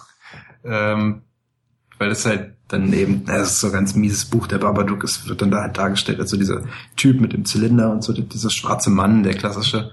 Äh, Dazu muss man halt noch sagen, der Stil, also dieses Buch wirkt so, als ob jemand ja so skizzenhaft mehr oder weniger mit Kohle oder einem ganz schwarzen ja, Buntstift. Ja. Es ist alles nur so schwarz auf weiß, es ist nicht bunt und äh, der Einband ist in so einem dicken Leder und dann ja, es ist halt einfach sehr bedrohlich vom Look, ne? Und mhm. diese diese Art ist der, der Kohlezeichen. Rot? Ja, rot aus so einem roten Leder. Ja, okay. Glaube ich, dass es Leder war. Ja, weiß ich genau. Mhm. Was drin ist, zählt ja auch. Auf jeden Fall. Auf jeden Fall maximal creepy. Ja, sehr brutal dann, ne? Der äh, es ist, es ist eigentlich auch relativ wichtig zu sagen, was da drin passiert, ne? Also es geht halt dann auch um, um so einen kleinen Jungen in dem Buch, ja. der in seinem Bett liegt, ne? Des Nachts. Und äh, der den Babadook reingelassen hat und dann ist der Babadook noch im Schrank, das stimmt. Ja, genau. Und dann Knock Knock Knock und Rumpel Rumpel und so. Ja. Was da nicht alles steht. Äh, ja, wie gesagt, ich kriege jetzt gar nicht komplett zusammen. Auf jeden Fall ist es ein total verstörendes Buch. Die beiden. Es läuft auf jeden Fall darauf hinaus, dass der Babadook dem, dem Jungen im Buch nicht unbedingt Streicheleinheiten verpasst. Genau, ich glaube, er reißt ihm den Kopf ab oder sowas, keine Ahnung. Ja. Wieso? Was ja auch interessant, das fällt mir jetzt auf, ähm, ja. wenn es tatsächlich so ist, ich kann mich nicht mehr erinnern, dann passt das ja auch wieder total stark, so jetzt subtextmäßig wieder auch zu dem Tod des Vaters, ne? Mhm. Stimmt. Also wir kommen ja sowieso bald auf diese ganze Ebene, was sich da überhaupt in den Köpfen der Figuren abspielt, was generell einfach nur als Symbolik zu verstehen ist, also quasi der ganze mhm. Film und ähm, ja. wofür das alles so steht. Und da ist das natürlich auch wieder ein ganz interessanter Hinweis auf die Deutungs- und Lesart. Ja, ich glaube, es gibt dann auch in dem Buch so einen, so einen kleinen Schieber, wo man dann so die, die Blutfontäne aus dem Hals des Jungen so hochspritzen lassen kann. Ja, auf jeden Fall irgendwas Goriges ließ sich dann noch ja. so zum Gore zum Mitmachen war in dem Buch auch noch drin. Ja. Ja gut, und dann äh, wird das Buch zugemacht und erstmal auf den Schrank, glaube ich, irgendwie bei der Mutter im Schlafzimmer gepackt oder sowas. Sie guckt sich, glaube ich, selber nochmal an in der Nacht oder so, ich weiß es gar nicht ganz genau. Ja, sie blättert es nochmal durch und ist selber extrem verstört davon Packt's und, erstmal äh, weg und verbrennt's dann am nächsten Tag vor der Haustür. Nee, das kommt doch später ja? erst, oder? Und kann auch ja, sein. ich glaube, das äh, erstmal ähm, äh, erstmal ist das Buch hinten leer. Es gibt leere Seiten noch. Ne? Ja. Das ist auch noch wichtig. Äh, nee, ich glaube, sie nimmt es einfach erstmal nur mit in ihr Zimmer oder oder packt es halt irgendwo weg. Ich glaube, sie pennt dann die Nacht auch bei ihm. Äh, nee, letzten Endes, ich glaube, sie zerreißt das Buch halt, glaube ich, zuerst oder schmeißt es in Müll und dann ist es halt am nächsten Tag wieder da, so dieser Klassiker.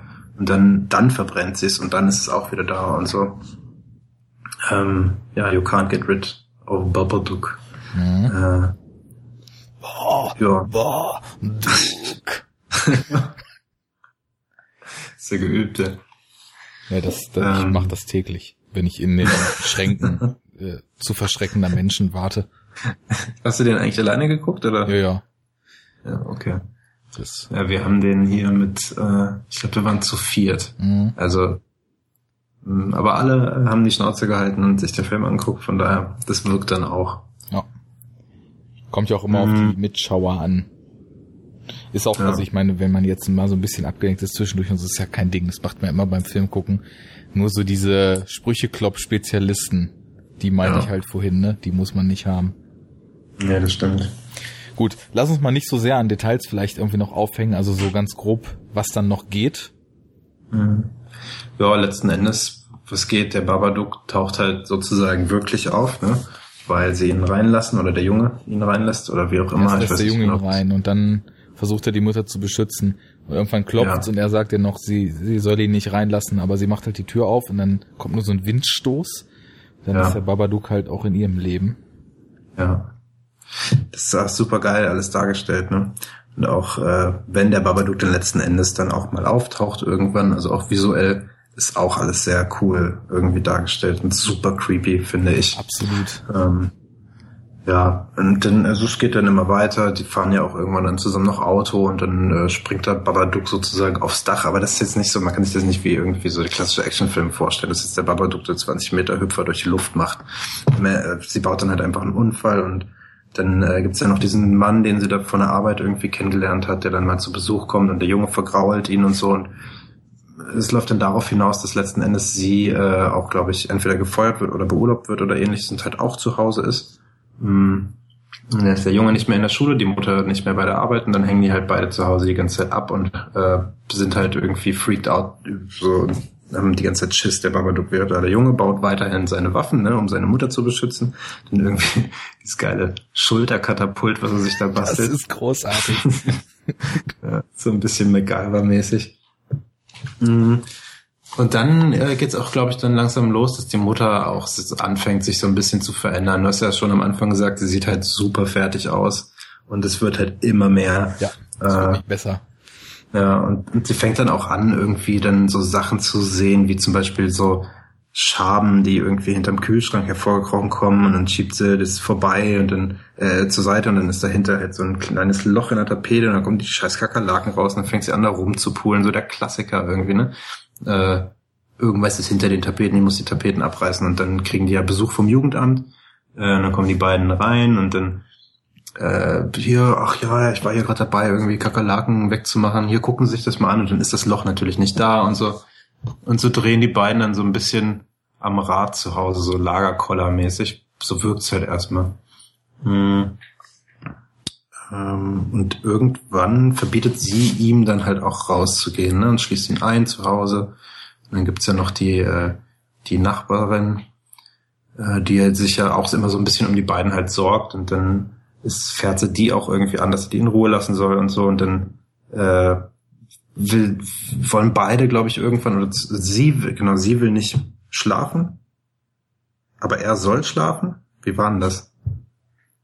Ja, sie, ähm. sie sagt ihm, er soll halt ins Zimmer gehen und er will ja immer nicht, weil er meint halt, der Babadook käme und sie ja. hängt dann unten auf dem Sofa und es geht dieser, sie, sie guckt Fernsehen und das, was im Fernsehen passiert, verschwimmt plötzlich so mit ihrer Wahrnehmung und daraus entsteht mhm. irgendeine so Vision. Sie sieht plötzlich sich selbst im Fernsehen, wie sie am Fenster irgendwelche Leute umbringt und das endet dann doch in dieser unfassbar krassen Einstellung, wo aus diesem Fernsehbild, der sich zu so einer Vision verselbstständigt hat, sie plötzlich mit dem Messer steht und das rausfährt und sie auf einmal in real in ihrer Wohnung mit diesem Messer neben dem Sofa steht und die Hand schon an ihrem Jungen hat und gerade im, mhm. im Begriff ist, ihn zu erstechen mit so einem riesen Michael Myers Messer.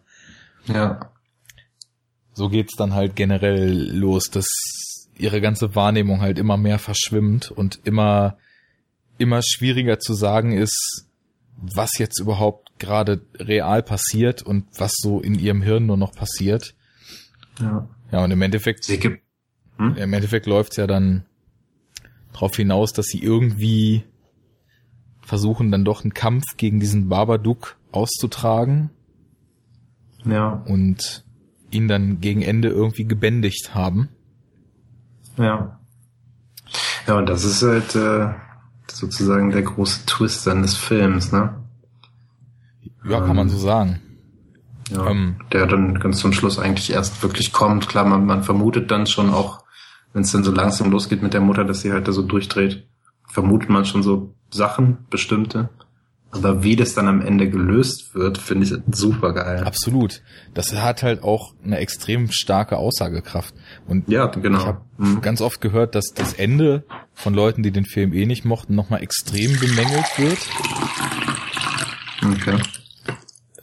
Aber ich finde es halt total genial, weil im mhm. Endeffekt kann man ja diesen ganzen Film als dicke, fette Allegorie auf ein total dysfunktionales Mutter-Kind-Verhältnis ja. lesen. Und die totale Überforderung und mit, mit dem Muttersein, die totale Unfähigkeit, das Kind zu lieben, in dem Fall jetzt aufgrund dieses traumatischen Ereignisses, was eben mit dem Tod des Vaters passiert ist. Und mhm. Ja, ich, und so wie ich aus dem, was wir da auch im Vorfeld schon drüber gesprochen haben, du ja auch, haben ja beide den Film glasklar so verstanden, dass der Babadook im Endeffekt die Manifestation, was Manifestierung?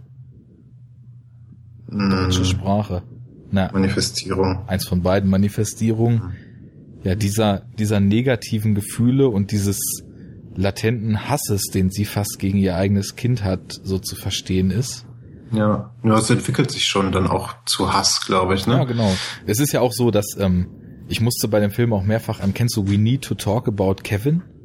Ja. An den musste ich auch relativ. Mit John C. Riley ist er. Genau, und Tilda Swinton. Mhm. Da muss ich ein paar Mal dran denken, weil das ja auch so ein Film ist, der von so einer dysfunktionalen, in dem Fall dann auch Mutter-Sohn-Beziehung handelt. Und ja gut, der endet dann natürlich ganz anders und ist halt wirklich, also ein sehr subjektiv erzähltes Drama. Im Grunde genommen geht es aber ja auch darum, welche Auswirkungen es hat und was es auch für die Mutter bedeutet, zu wollen, aber nicht zu können in Bezug auf das Kind als das, was es ist, anzunehmen und es halt zu mhm. lieben. Ne? In dem Falle jetzt hier gibt's natürlich noch viel mehr Gründe. Dieser Unfall, das ist natürlich was, das, da kann man sich natürlich nicht reindenken, wie es ist, wenn sowas passiert. Und ich, äh, der ganze Film, ich würde mir dazu stimmen, dass auch die Art, wie der Junge dargestellt ist und wie die ganze Welt dargestellt ist, dass das extrem durch ihre Sicht auch gefärbt ist. Hm. Ja, vielleicht. Also habe ich so jetzt nicht wahrgenommen. Also gegen Ende natürlich dann schon, ne? weil man dann ja auch oft selber nicht weiß, was jetzt real ist und was nicht. Und dann ist es ja meistens schon eher ihr Blick auf die ganzen Geschehnisse. Aber am Anfang will ich das gar nicht unbedingt behaupten. Also ja, der, der Junge wird ja relativ krass äh, überspitzt so ein bisschen gespielt von dem von dem Jungen. Ja, extrem äh, anstrengend einfach und ja genau, aber es gibt ja auch solche Kinder. Aber ja klar, es kann natürlich entweder sein, dass das einfach die Wahrnehmung der Mutter von dem Jungen ist sozusagen, dass sie ihn halt als super hyperaktiv und und und anhänglich und aggressiv wahrnimmt und was weiß ich nicht. Äh, oder dass er halt wirklich so ist. Das wüsste ich jetzt nicht. Habe ich jetzt keinen Anhaltspunkt für gesehen, dass das ich hatte das generell so ein bisschen einfach ja so empfunden, gar nicht so bewusst drüber nachgedacht, mhm. weil halt auch die ganze restliche filmische Gestaltung ist, der Film ist natürlich auch audiovisuell absolut brillant, ne? Das haben wir jetzt bei mhm. dem nicht dazu gesagt, aber wirklich göttlich und das geht ja los bei ihrer Kleidung, bei der Einrichtung ihrer eigenen Wohnung. Das ist halt ja. alles so total entsättigt, so was, was andere Horrorfilme über einen Blau- oder Graufilter machen. Das hat der Film im Endeffekt ja schon durch die Setgestaltung mit drin. Also mhm. es, es, gibt in ihrem Leben eigentlich keine Farbe. Und ähm, dann, dann kommt es halt, was du vorhin schon angesprochen hast, es gibt ja diesen Geburtstag bei der Cousine. Und ja. wie absurd und skurril alle anderen Frauen außer ihr dargestellt sind. Ne? Das sind ja alles ja. so total aufgedonnerte, extrem oberflächliche Jabbeltanten, die alle nur davon erzählen, wie unglaublich toll ihre eigenen Kinder sind und mit so einem ganz abfälligen Blick auf sie so blicken. Und mhm. das ist so, ich musste da an teilweise so, also rückwirkend so ein bisschen an äh, manche Szenen in Fear and Loathing denken, wo die beiden halt völlig verschallert sind und um sie rum so Leute stehen, die auf sie einreden, wie am Anfang mhm. da in dieser Bar, als alle zu Dinosauriern werden. Ne? da, da schafft er da, Terry Gilliam ist auch total gut, diese völlige Überforderung mit der eigenen Umwelt so darzustellen, nur dass es da halt ein Drogenflash ist. Und da hatte ich auch so ein mhm. bisschen dran gedacht, weil das gelingt halt der Regisseurin, jetzt muss ich mal wieder graben, Namen Jennifer, Jennifer Kent, Kent. genau, mhm. die ja auch den Film sowohl geschrieben als auch dann inszeniert hat, gelingt ihr halt mhm. total gut, ja, diese Überforderung mit dem Leben ohne konkrete äh, Dinge, die passieren, sondern einfach auf die Art, wie die Kamera das ganze Setting einfällt, äh, fängt, wie es gestaltet ist, wie sich die Menschen um sie rum benehmen. Dann gibt es halt mhm. diese Bezugspunkte wie die Nachbarin, da würde man dann so denken, oder ich dachte dann, zu der hat sie halt ein engeres Verhältnis aufgebaut. Das ist so der Teil der Welt, der ihr nicht gefährlich im Sinne von Überforderung und mhm. Übermannung so werden kann. Naja, mir kam das so ein bisschen so vor, weil diese, diese grauen oder diese Grau- und Blautöne, in denen der Film gehalten ist, sie ist ja im Endeffekt steckt sie ja in, auch in so einer Art Depression drin. Sie hat diesen Tod nie überwunden und ja. ist täglich mit dem Grund des Todes in ihren Augen oder in ihrem Unterbewusstsein sieht sie den Jungen dafür täglich konfrontiert, ne? Und deswegen, also diese farblose Welt war für mich halt auch noch so ein bisschen. Das, das kam mir bewusster vor als bei billig äh, B-Horror Direct-to-DVD-Film XYZ, wo einfach nur so, so ein scheiß Filter drüber gelegt ist. Ja. Ja, nee, nee, absolut. Das Set-Design ist äh, ganz, ganz wichtig. Ich habe auch, ähm, ich habe hm, das Interview, was auf der DVD mit drauf ist, äh, oder auf der Blu-ray äh, noch angeguckt und da spricht sie da auch noch drüber. Jetzt gerade das, das ganze Set-Design. Dass das äh, ihr sehr wichtig war und halt auch natürlich krasses äh, Ausdrucksmittel. Mhm. Halt klar, es ist in jedem Film irgendwo ein Ausdrucksmittel, aber halt nicht, nicht so, nicht so sinnübertragend wie jetzt in dem Film unbedingt. Seid einfach sehr trist, wie du schon gesagt hast. Und ja, genau, das, äh, dass sie halt die ganze Zeit sozusagen aus, aus ihrer Sicht mit dem Tod ihres Mannes oder de, dem Grund für den Tod ihres Mannes äh, unterwegs ist. Das ist so der, der Kern dieser ganzen Geschichte. Ne?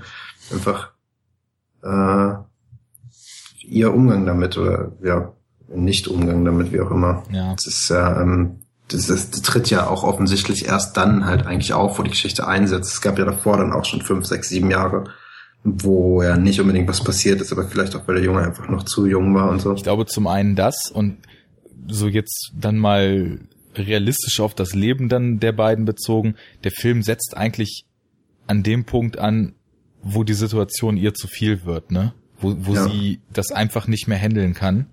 Und diese Phase, wo sie von einer Überforderung, ja, wo die dann irgendwann tatsächlich in Hass umschlägt und dieser Hass ist ja im Endeffekt dann auch wieder der Babadook, der, mhm. der Junge merkt es halt schon viel früher, weil es ist ja nun mal so, dass wenn, wenn, ich meine, gut, wir haben jetzt beide keine Kinder, ne, aber man hört und denkt das ja auch immer wieder so, dass, dass Eltern zum Beispiel total schlecht vor ihren Kindern verstecken können, wenn es ihnen nicht gut geht. Dass Kinder mhm. da so ein Gespür für haben.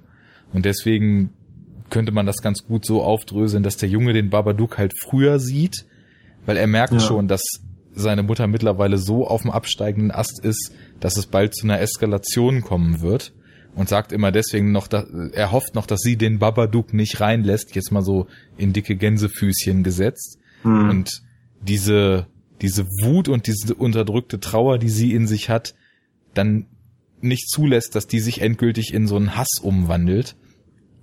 Und weil man das halt so schön lesen kann und dieser ganze Kampf gegen den Babadook, der ja dann teilweise doch fast zu so einem konventionellen Horrorfilmfinale wird, was ich auch, was mir ein ganz bisschen zu sehr drüber war, aber trotzdem noch besser gemacht war als 95 Prozent aller anderen oder 99 Prozent aller anderen Filme auf dem Gebiet, mhm. ne? Und dann, das aber die Lösung des Ganzen, und da kann ich mir überhaupt nicht vorstellen, wie man, wie man das kritisieren kann, dass die Lösung nicht ist, dass sie das besiegen, sondern dass der Film am Ende ganz klar sagt, wenn du so ein Trauma erlitten hast, dann ist es vollkommen unmöglich, dass du das einfach abschüttelst, sondern du wirst ja. den Rest deines Lebens damit zu tun haben und das wird auch immer ein Teil von dir sein. Du, das einzige, was du tun kannst, ist eine Möglichkeit zu finden, damit umzugehen. Und ja das ist ja dann der Babadook, der im Keller eingespeist, äh, eingesperrt ist und auch immer noch gefüttert werden muss, ja. der sonst wahrscheinlich wieder ausbricht. Und das Füttern, ja, dann einfach als die dauerhafte Auseinandersetzung und das dauerhafte sich bewusst sein, dass diese Gefahr so in einem schlummert, das ist absolut genial. Ja, mega gut. Genauso ging es mir auch dann. Also es war halt, als, als der Film zu Ende war oder als diese Szene dann da kam. Äh, und die beiden ja dann immer abwechseln sozusagen, ne, die, die Regenwürmer runterbringen und das ja eigentlich nur so zu so einem so einer Art Ritual wird. Nee, sie geht glaube ich alleine, der Junge geht gar also nicht, sie, sie geht sie immer zusammen nur. im Garten. Sie suchen sie zusammen und sie bringt sie dann runter. Das ist halt so dieses Ritual ist irgendwie, damit Mami klar im Kopf bleibt irgendwie. Ja. Sich, sich immer wieder dem klar zu werden, was die beiden hinter sich haben und, und was da ist. Und ja, äh, das Einzige, was ich mir jetzt also spontan vorstellen könnte, warum man dieses Ende kritisiert, oder nicht das Einzige, aber einer der Ansätze wäre, äh, dass man halt, wie ich schon meinte, mit einer ganz anderen Erwartungshaltung an diesen Film rangegangen ist. Und dass man dann vielleicht überhaupt nicht verstanden hat, was dieser Babadook ist. Der Babadook selber ist ja einfach komplett Meta. Also wirklich komplett. Ja. ja. Und vielleicht gibt es ja Leute, die den doch als Figur auch richtig wahrnehmen und das gar nicht unbedingt raffen.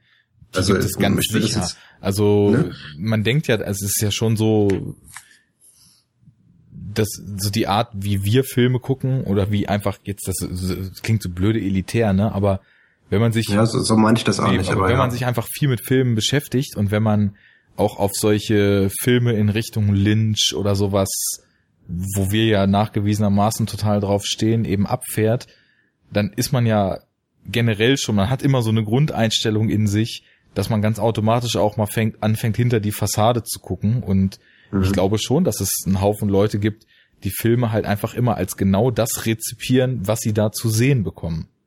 Mhm. Und ja. Und, und, und äh, ich glaube, ich habe auch einen ähnlichen Kommentar beim Movie Pilot dazu geschrieben. Oder nee, kann, weiß nicht, aber so denke ich da jetzt drüber, dass der äh, falsch beworben wurde. Aber das ist, äh, das passiert ja auch oft und das war vielleicht auch Absicht vom Produktionsstudio, ähm, den halt als Horrorfilm irgendwie, als klassischen Horrorfilm zu bewerben. Als ich damals den Trailer gesehen habe, also in dem Trailer kommt es ja einfach überhaupt nicht rüber, was das für ein Film ist. Da kommt es nämlich so rüber, als wäre der Babadook irgendein Monster, ne? so Candyman-mäßig oder sowas, was, was du halt reinlässt und dann macht es sich halt fertig. Ja. Ähm, Womit deshalb, der Film sich dann im Endeffekt auch in der Promotion selbst zu was total generischem degradiert, was er aber ja eigentlich ja. gar nicht ist. Ja, genau. Und, und da rühren halt die ganzen äh, Probleme her, irgendwie, was, was da die Rezeption des Films angeht. Weil dann eben halt Leute, die sich so einen Film, wie der Babadook eigentlich ist, nie angucken würden, sich den aber trotzdem angeguckt haben, weil sie halt einen Horrorfilm erwartet haben. Ja. ja. Und äh, dass die dann das Ende scheiße finden, ob, äh, ob sie es dann jetzt letzten Endes verstanden haben oder nicht, das kann ich dann auch schon äh, nachvollziehen. Aber stell dir mal vor, du denkst halt wirklich, der Babadook ist real und die sperren ihn einfach nur im Keller ein und geben ihm immer Regenwürmer. Das ist halt schon noch ein bisschen, bisschen komisch. Ja, das ist ein bisschen komisch und vor allem, wenn du dann, ja, sagen wir mal, durch die Realismusbrille, also alles, was ich sehe, ist so in dem Film, das Ding dir angeguckt hast, dann ist das wirklich höchst fragwürdig und dann kannst du natürlich auch gleich wieder die berüchtigten Logiklöcher rausholen und sagen, ey, was die ja. da machen, das macht doch überhaupt gar keinen Sinn. Und wieso machen die das denn? Ey, die müssen das mal umbringen, sonst wird das bestimmt wieder ausbrechen. So in die Richtung. Ja. Mhm. Und ähm, so funktioniert der Film halt insgesamt gar nicht. Und ja. das ist aber vielleicht auch so ein Phänomen aus der mittlerweile doch, glaube ich, durch einen Haufen billiger Mainstream-Horror-Franchises ja einfach die fehlgeleitete Rezeption derer, die so durch modernen Horror vielleicht den Zugang zu solcher Art Film gefunden haben, weil in seiner mhm. Wirkung hat der Film ja auch definitiv extrem creepy Momente. Ja, total. Die auch in so einem Suspense-Gesichtspunkt extrem gut funktionieren. Also ich war auch zeitweise derbe angespannt, als ich den gesehen habe. Ja, ja. Also der ist ja, ich meinte ja schon, das ist der von den drei Filmen, der mich auch am meisten irgendwie in so einer Anspannung halt äh, zurückgelassen hatte. Äh, der Film kommt ja, ich weiß, das haben wir noch nicht erwähnt, eigentlich komplett ohne irgendwie Gore aus. Es gibt ja nichts. Nee, nur einmal im Buch ich. gezeichnet, so ein bisschen Blut. Ja, genau. Äh, Girl Walks Home Alone at Night hat so ein bisschen gory Momente. Äh, der hier jetzt aber halt gar nicht. Und ähm, trotzdem ist er halt einfach über creepy. Und, und es gibt wenig Filme äh, im Horrorgenre, die creepy sind und komplett ohne Gewalt auskommen. Zumindest so ein bisschen Gewalt ist dann immer doch oft dann auch drin. Also ich, ich rede jetzt so von, von solchen Filmen halt. Äh, aber der macht es halt, finde ich, auch äh, erstens über, über die komplette Kamera und was weiß ich, was wir da schon auch erwähnt hatten, aber eben auch, und da haben wir noch nichts zu gesagt, über die Darstellung des Babadooks. Oh ja. Weil der ist halt einfach nur krass. Da habe ich vorhin schon dran gedacht, als du so ein bisschen das Buch beschrieben hast, wie er eigentlich aussieht. Hm. Ich finde, der Babadook ist so eine ganz, ganz krass pervertierte Willy Wonka-Version in ganz dunkel, habe ich so ein bisschen das Gefühl, weil die, diese ja. langen Griffel und dieser Hut, das ist einfach, hm. das ist extrem effektiv, weil man sieht ihn ja nie richtig, genau, er ne, muss man auch noch dazu sagen. Ja. Das ist auch, es ist auch einfach genial eingefangen, weil man hat so ein bisschen das Gefühl, er entspringt zu diesem Buch, wo er noch so eins mit dieser Kohleschrift ist und er ist dann auch mhm. über ganz, ganz lange Strecken immer noch eins mit den Schatten. Und irgendwann schafft ja. er das dann ja mehr oder weniger sich so aus den Schatten zu lösen. Und dann mhm. breakt auch all hell loose. Ja. es gibt eine Sache, die ich an, dem, an der Darstellung des Babadooks ganz scharf kritisieren muss und das ist äh, das Sounddesign.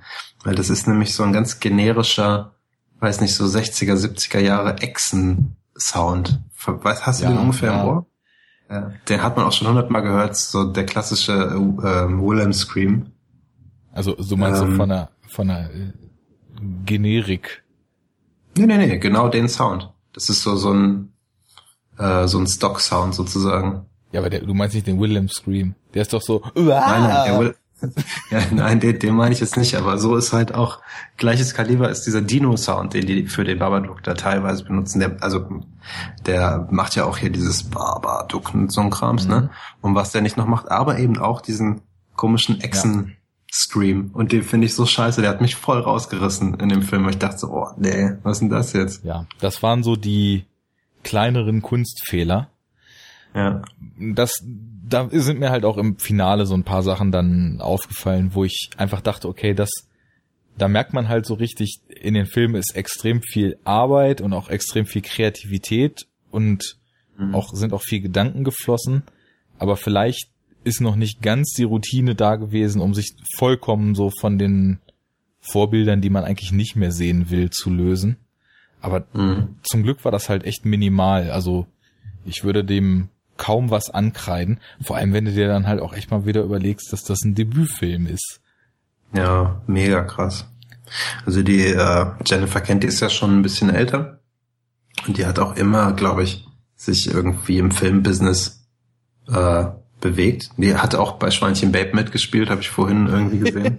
Sehr schön. Äh, also die ist auch sowohl Regisseurin jetzt als auch Schauspielerin. Ähm, von daher, wenn du dich immer in so einen Sphären bewegst, bist du ja kein kompletter Neuling irgendwie. Aber nichtsdestotrotz ist sie ihr Erstling. Sie hat auch davor, glaube ich, nur ein oder zwei Kurzfilme gemacht. Also es ist super frisch. Ja. Die ähm, Produktion äh, ist auch von einer Frau. Ähm, also Executive. Äh, die kam auch auf, in, in dem Bonusmaterial irgendwie in so einem Interview mal zur Sprache. Und es ist halt eine ganz krasse Zusammenarbeit von den beiden auch gewesen. Es ist im Endeffekt so eine Co-Produktion. Also die ähm, Executive äh, Dame hat da auch relativ viel Credit zu bekommen, glaube ich, für den Film. Ja. Das war das, was ich so mitgenommen hatte. Ja, aber also es ist definitiv auch so, dass man das Gefühl hat, dass die Themen, die dann da drin stecken, einfach auch mit der entsprechenden Sensibilität dargestellt sind. Ich meine. Ja, total. Voll.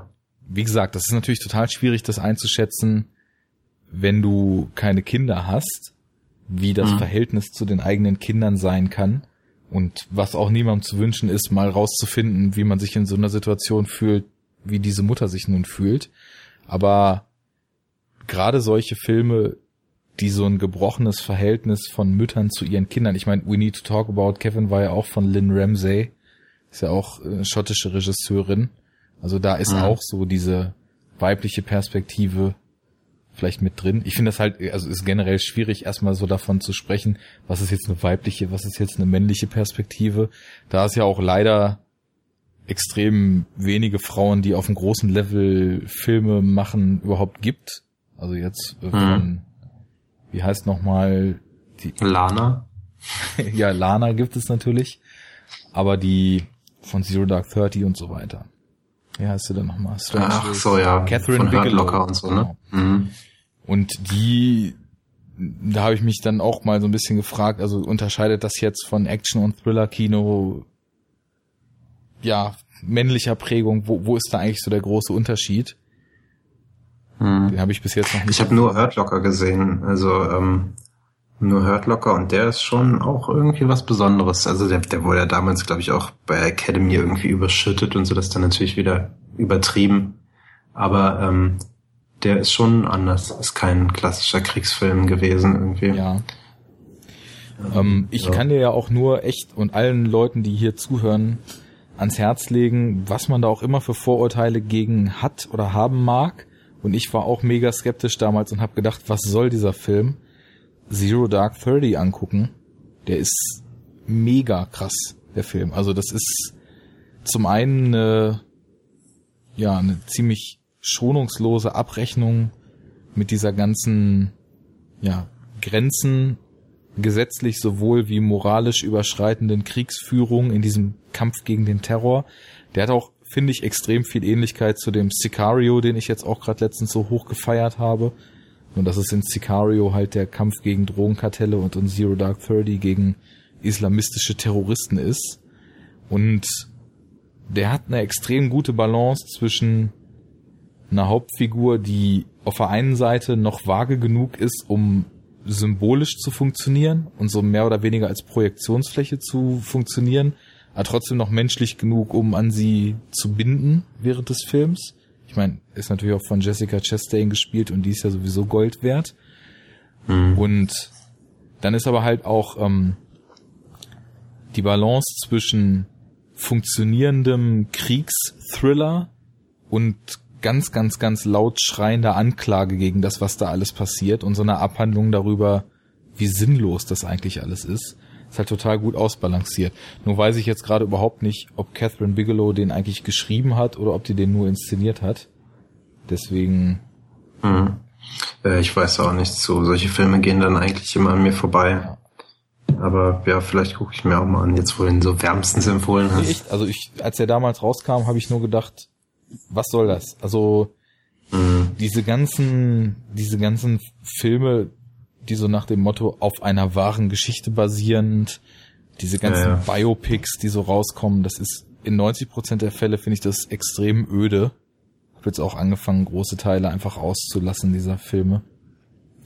Ja. Und da habe ich mir auch gedacht, also jetzt die, die, die Suche nach und Jagd auf Osama bin Laden, was soll das?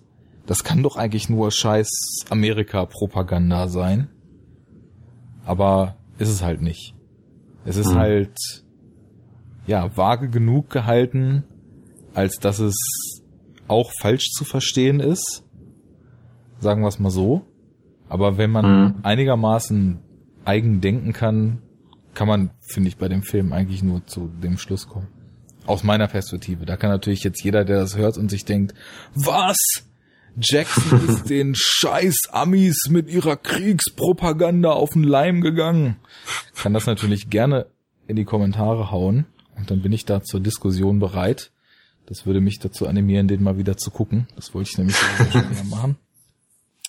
Naja, jetzt sind wir ein bisschen abgeschwiffen, aber. Ja, aber wo wir gerade dabei waren, wäre jetzt eigentlich der Zeitpunkt perfekt gewesen für einen Shovi-Spruch. Aber ich komme mir nicht überwinden. Ja, das ist auch einfach nicht so deine Art. Wir brauchen René aus der Ferne. Ich, ich lass von René einfach mal so ein paar Sachen wie, ja, ist ja auch eine geile Alte, die die spielt oder so einsprechen. Und dann spielen wir die einfach so ein. So total sinnlos. Wir sprechen gerade drüber, wie extrem präzise die Steadicam-Fahrten in Babadook sind. Dann samplen wir René rein. Ja, ist ja auch eine geile Alte da hinter der Kamera. das wär's doch. Hat er bestimmt ja. nichts gegen. Kommt auf die To-Do-Liste. Sehr schön. Naja. Ja, können wir Cut machen beim Babadook, würde ich sagen. Ne? Ja, also äh, auch der Film massivste Empfehlung. Absolut, ja. Wenn man einen Film mit viel Subtext, mit toller Atmosphäre, mit grenzgenialer visueller Gestaltung erwartet und nicht einen billigen Horrorschocker von der Stange, der im Sekundentakt viel zu laute Jumpscares einbaut und ansonsten nichts zu bieten hat. Ja. Ja. Punkt. Kann man so sagen. Und ich sehe schon wieder im Aufnahmeprogramm dass meine Tonspur zu voll ist. Ich will dich nicht schon wieder tot labern. Deswegen musst du jetzt erstmal eine Menge über It Follows erzählen. Mhm. Einfach so. Ähm, warte mal. Das könnte ich mir eigentlich auch mal angucken, ja. Ich habe nur so einen Riesenzoom. Während du das anguckst, kündige ich mal kurz an. Mhm. It Follows war letztes Jahr auf diversen Filmfestivals international doch schon ein ziemlich dickes Ding. Wurde auch von diversen Besuchern dieser Filmfestivals und Juries als ein ziemlich, ziemlich starker Horrorfilm, der wundervoll alte Genre-Stereotypen aufgreift, neu verwurstet und atmosphärisch dann doch seinen eigenen Weg findet, so rezipiert. Der Film ist geschrieben und inszeniert von David Robert Mitchell. Der hat zuvor einen Film gemacht, der nennt sich The Myth of the American Sleepover. Ich weiß nicht, worum es da geht. weißt du es, Fabian? Nee, keine Ahnung. Ich habe äh, den Titel mir hier auch aufgeschrieben, aber äh, ich habe vorhin nur überprüft, weil also das, das äh, Cover ist, glaube ich, so comic-mäßig. Und äh, dann wollte ich einfach nur nachgucken, ob der Film auch irgendwie ein, ein Animationsfilm ist. Äh, ist er nicht, mhm. aber mehr weiß ich darüber auch nicht. Ja, also ich glaube auch. Kam vier Jahre vor It Follows, das weiß ich. Ja. Ich habe nur so in den in den Bonusgeschichten, die ich zu It Follows gekriegt habe und in diesem Infoheft, was dabei lag und so weiter, habe ich nur aufgeschnappt, dass es sich um so einen Coming-of-Age-Film, der halt auch so mit Teenager und so weiter sich beschäftigt mhm. und ja, so dem Älterwerden. Und das ist eine ganz interessante Parallele. Ja, schon. It Follows hat auch im Subtext einiges zu bieten. Steckt voll davon, ja. Nicht ganz so krass wie, wie beim Babadook, aber da steckt schon einiges mit drin. Ähm, ich glaube, ich würde den erstmal auch ganz kurz oder ich würde zumindest probieren, den mal kurz abzureißen. Es artet dann bestimmt wieder so aus wie eben gerade, aber. Das ist nicht unser Ding. Ja. also, ähm, ich hänge direkt am Anfang. Das ist auch nicht so einfach da reinzufinden. Geht's äh, in dem in dem Warehouse da los? Nee, Nö, ne? da ist ja dann schon äh, die Kacke am Dampfen. Ja, das ja. ja. Da dampft's los. Nee, es geht mit einer, nee, also, mit einer absolut großartigen Einstellung los. Man sieht. Ach, den Pool, ne? Scheiße, ja. Nee, ganz, ganz Oder? am Anfang geht's doch mit dem Mädchen, was aus einem Haus rausrennt. Völlig, ah, ja, stimmt, panisch. Stimmt. Und sich umguckt, nur halb bekleidet ist total schöne 360 Grad Aufnahme der Kamera. Sie stolpert in so einem typischen amerikanischen Vorstadtweg oder Straße. Straße, ja. Aus, so der Klassiker, den man aus allen Filmen ja. kennt, aus Halloween, aus, äh, was weiß ich, Nightmare. Typische Suburb-Siedlung. Ja. Stolpert aus dem Haus raus, sieht panisch aus, guckt sich die ganze Zeit um, die Kamera fährt, die Nachbarn fragen, alles in Ordnung. Sie sagt immer nur, ja, ja, alles in Ordnung, ist nichts. Rennt irgendwann total schnell ins Haus zurück, kommt einen Moment später wieder raus, hat noch ihre Tasche und irgendwas zum Anziehen in der Hand. Ihr Vater kommt hinterher, ist alles in Ordnung. Sie schreit nur ja, ja und fährt weg. Cut mhm. auf, man sieht sie abends an einem Strand sitzen. Im Scheinwerferlicht ihres genau. Autos, ne? Sie telefoniert mit ihren Eltern oder spricht auf einen Anrufbeantworter, sie wüsste nicht, was noch alles passiert, aber sie wollte den Eltern nochmal sagen, dass sie sie lieb hat und so weiter. Synthesizer setzt ein, Cut auf, mhm. man sieht sie rücklings am nächsten Morgen an dem Strand liegen und irgendwie ist ihr Bein noch im Bild, nur man denkt sich, das kann nicht sein, dass das Bein ja. in dem Winkel so in das Bild passt. Und ja, da sieht man dann, dass sie auf ziemlich unschöne Art und Weise so ein bisschen zerlegt wurde und da tot liegt. Ja eigentlich durchgebrochen so ein bisschen. Ne? So sieht's zumindest mhm. aus. Ja. Und dann kommt aber der Cut auf den Pool, ne? Genau. Ja. Und da äh, treffen wir unsere Hauptperson, die ähm, jetzt Jay heißt sie, glaube ich, genau. ne? Das wusste ja, ich sogar noch, äh, Name ist. Ja. Das äh, kleine, süße, blonde amerikanische Mädel sozusagen. Highschool-Mädchen, äh, ja. Und die, ähm, mit wem lebt die da eigentlich? Das habe ich nicht so wirklich verstanden in dem Film. Mit wem lebt die da zu Hause? Also dieses Mädchen, was da die ganze Zeit noch abhängt mit der Brille und diese mhm. diesen seltsamen Zeit, zeitlos oder außer Zeit gefallenen Muschel-E-Reader hat. Ja, ja. Das ist ihre Schwester. Und genau. der Paul, ähm, das ist halt einfach so ein Freund von denen, der auf sie ein bisschen scharf ist. Ja. Und das noch wer, das sind vier. Ja, es gibt dann später noch, ähm, es gibt dann, obwohl, nee. Ich glaube, ganz am Anfang sind es schon vier. Das sind nicht drei Mädchen und ein Junge? Ja, stimmt. Es gibt die Schwester und dann noch irgendeine Freundin, genau, weil als sie von ihrem Date so unschön dann später abgesetzt wird, hängen die da zu dritt ab. Ja. Und dann kommt halt später noch dieser andere Typ dazu, der schon so ein bisschen ja, älter wirkt und auch ein mhm. Auto hat und so weiter. Ja, Aber genau. ja, das ist, das ist halt auch so ein bisschen interessant, wenn man direkt da ein, können wir eigentlich direkt einsteigen. Keine Eltern. Genau, die, diese Realität, in die, in die, ja, in der die da leben, ist halt, das ist schon der, der erste Punkt, der in die Richtung geht, dass dieser Film halt nicht in einer für bare Münze zu nehmenden Form der Realität stattfindet, sondern mhm. ja, das ist halt so eine ganz eigene Realität und die ist halt sehr durch dieses Teenager-Leben gezeichnet. Ne? Die leben halt mehr oder weniger so total in ihrem Mikrokosmos. Ja. Aus Abhängen, nichts mit sich anzufangen wissen, die ersten romantischen Gefühle für irgendwen haben, kein Bock auf Eltern haben. Das ja. zeichnet so alles deren Leben aus. Ja, das sind auch dann halt auch direkt äh, irgendwie Zitate an die Klassiker so ein bisschen, ne? Weil auch äh, irgendwie, oder nicht nur die Klassiker, aber so, so der typische amerikanische Teen-Slasher eigentlich hat auch immer fast so ein Szenario, wenn du da an Scream denkst, ne? Äh, wo auch ihr Daddy irgendwie, weiß ich nicht, sozusagen, am Anfang denkt man es ja noch auf Dienstreise ist oder sowas, sind ja auch nur Kids, du siehst ja nie Eltern. Ja, Eltern kommen ja. entweder nicht vor oder sind nur mhm. da, um den Kindern nicht zu glauben und es dadurch noch genau. viel schlimmer zu machen eigentlich. ja, das sind so bei äh, Nightmare zum Beispiel. Genau, das sind so die zwei Tropes. Ja. Und dann geben sie am besten den Kindern noch Beruhigungsmittel, weil die ja nicht klarkommen und dann sind sie dem Killer genau. endgültig ausgeliefert.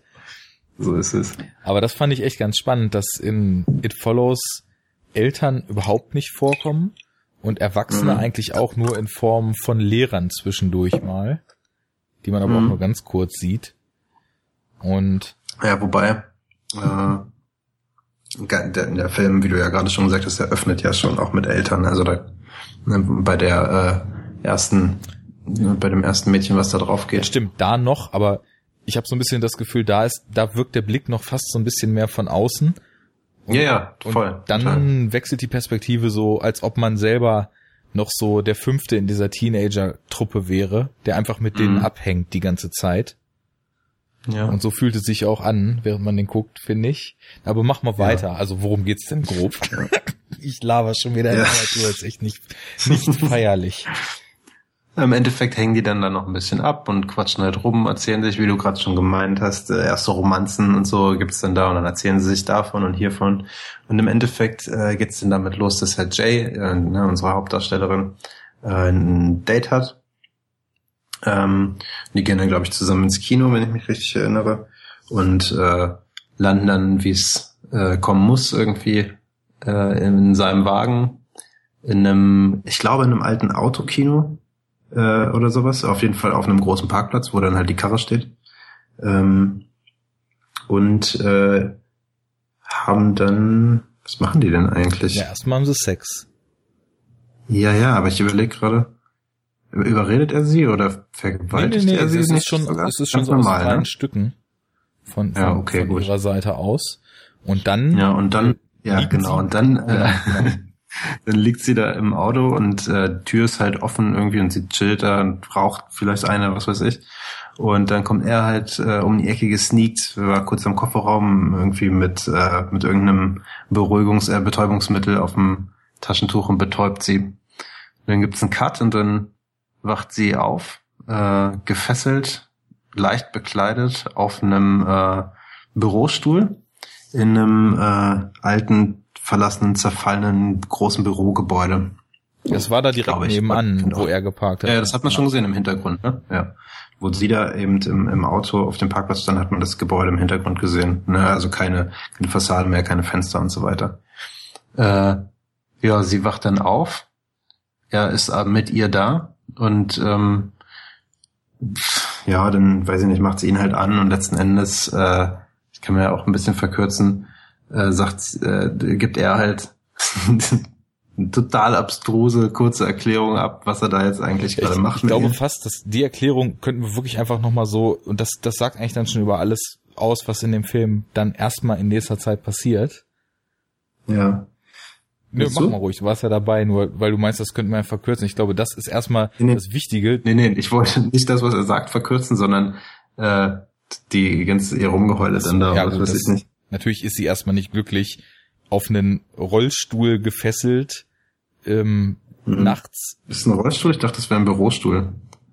Nicht, da, das ist ja auch egal, auf jeden Fall ein aber ist auch egal. Zumindest ein Stuhl, wichtig. den man rollen kann. Genau. Ja, und dann sagte er, äh, ja, du, äh, ich ähm, hab dies jetzt an dich weitergegeben und sie denkt sich, oh, what the fuck? Was denn? äh, und ja, jetzt äh, bin ich gerettet, äh, aber du musst jetzt äh, auf der Hut sein und äh, immer weiter und pass auf und musst weglaufen, äh, weil wenn du stirbst, dann hab ich's wieder. Und sie weiß immer noch nicht, was da jetzt eigentlich Phase ist. Und dann schiebt er sie mit dem Rollstuhl zum Rand ähm, des Gebäudes, dass sie rausgucken kann und da unten steht äh, eine nackte Frau. Steht und guckt. Und das ist schon so ein creepy Bild irgendwie. denkt man erstmal so, wow, was? Okay, dann fährt er halt wieder zurück, glaube ich, mit ihr in die Mitte dann des Raums. das ihr, glaube ich, richtig, ne? Und sagt, genau. es werden jetzt Menschen das, anfangen, dir zu folgen. Nur ja. du kannst die sehen. Niemand anders kann die sehen. Die können jede Gestalt annehmen. Die können ähm, ganz normal aussehen. Die können ein bisschen abgefuckt aussehen. Die können aussehen wie dein Vater oder sowas, was auch immer.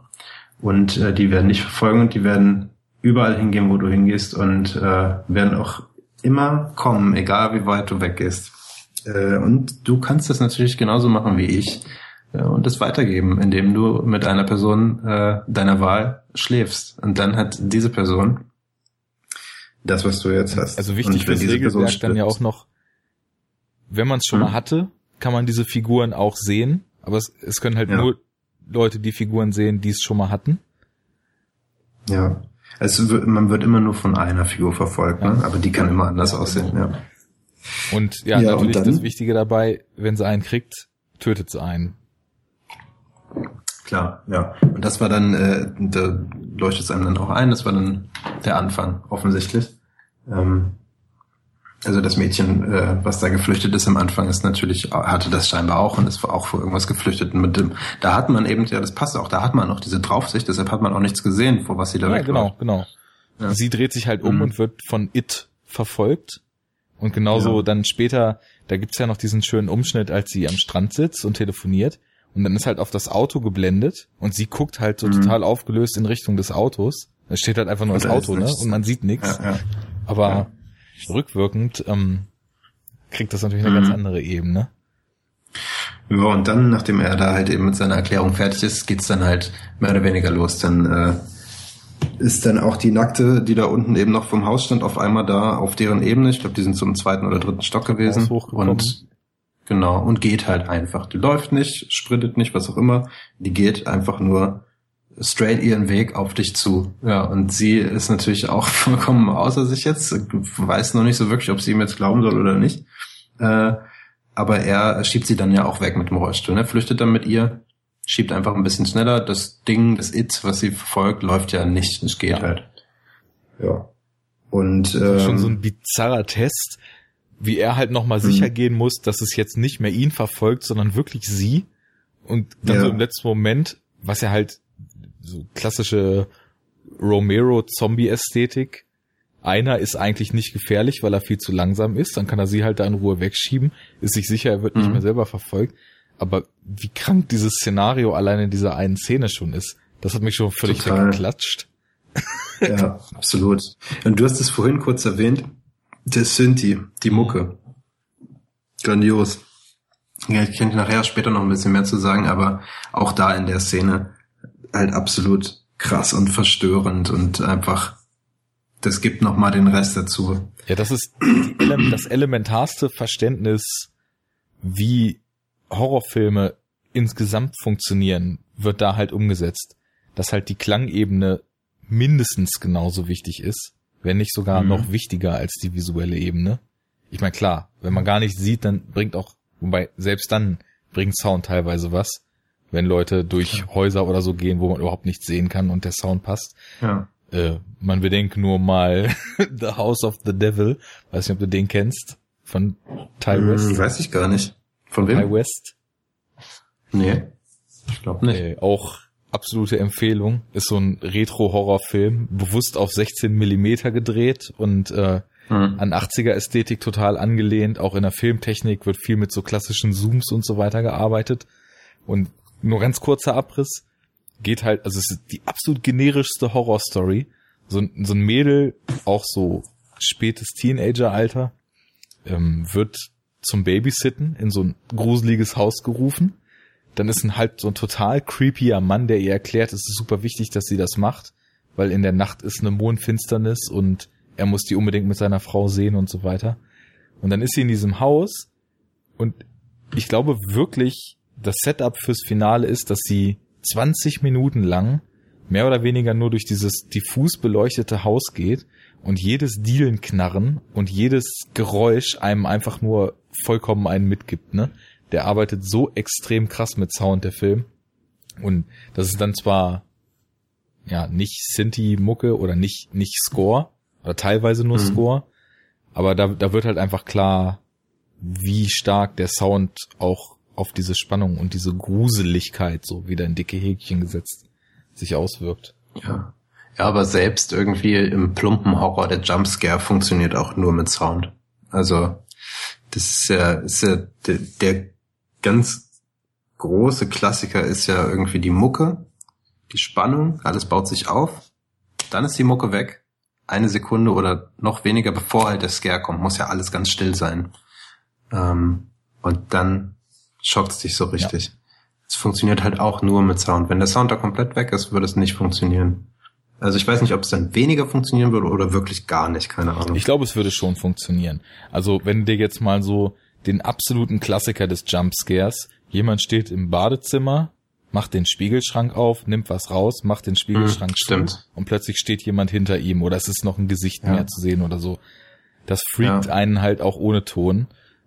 Das ist auch äh, ehrlich gesagt einer der schlimmsten Jumpscares überhaupt für mich. Also ich, ich bin ja überhaupt kein Fan von von so einer Art von Scare. Ich nicht. Nee. Ähm, aber der der kriegt mich halt auch wirklich immer. Und du weißt, dass er kommt und der kriegt dich trotzdem. Ja. Das ist ja das Fiese ja, daran. Ja. Und, und das ist halt auch einer, den ich dann auch wirklich mitnehme in, äh, in meine Realität nach Hause. Hast du einen Spiegelschrank? Spiegel. nee, aber es ist ja so, man, man ist dann so vorm Spiegel, putzt sich die Zähne, beugt sich irgendwie runter ins Waschbecken und kommt wieder hoch. So eine ja, Sachen halt, ne? Ja, ach man, furchtbar. Einfach wieder Kind sein, ne? in dem Moment. Mhm, ja. So, ich habe jetzt übrigens auch mal dafür gesorgt, dass ich mir mal entsprechend Enough Talk mäßig aufwatschen kann. Mhm. es knuspert. Chips dürfen nicht fehlen. Mal weiter, ne? Ja. Ich können wir Jumpscares wieder einsetzen. Mhm. Denn äh, ich glaube, It ja. Follows kommt äh, ohne Jumpscares aus. Überwiegend. Halt, ja. Mhm. Es, also es gibt nur einen, an den ich mich erinnern kann. Wir können das ja äh, auch bis dahin sozusagen mal vorspulen, weil eigentlich story-wise dann ja nicht mehr so viel passiert. Nee, ist ein ne, Film dann erstmal. Ja, genau. Sie ist halt sozusagen infiziert, wenn man das so nennen möchte. Äh, kann man eigentlich auch, aber da kommen wir ja später nochmal drauf. Ähm, äh, und ja, probiert das dann irgendwie an Freunden klar zu machen und zu erzählen, ne, diese, die vier oder drei, wie viel das auch immer waren da vom Anfang, die wir schon erwähnt hatten, und dann nach und nach fangen die auch an, ihr zu glauben. Und dann äh, fliehen sie halt mit ihr nach da. Und dann ist es It dann auch da. Und dann fliehen sie nach da. Und was weiß ich, immer hin und her. Und äh, letzten Endes ähm, ist dann ja dieser eine Boy, der da am Anfang mit in der Gruppe war, wo, äh, wo du schon meintest, der ja so ein bisschen auf sie steht. Der, ähm, ich glaube, der opfert sich so ein bisschen dahingehend auf jeden Fall, also ja, ob man es jetzt Opfer nennen kann aus seiner Sicht. auf jeden Fall schläft er halt mit ihr. Ich denke halt, ne? Ja. So, die Gefahr mhm. von ihr abzulenken und gleichzeitig endlich zum Schuss kommen. Ist ja quasi Win-Win, ja. ne?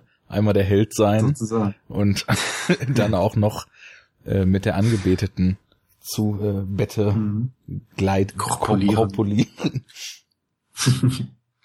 ja, und dann äh, sieht er halt auch das It. Äh, richtig geile Szene, finde ich, ähm, äh, trotz des Jumpscares, weil das ist nämlich dann, glaube ich, der einzige, das am Strand. Ähm, wo die da alle am Strand dann sind und dann einfach mal wieder chillen halt so, wie, wie schon am Anfang.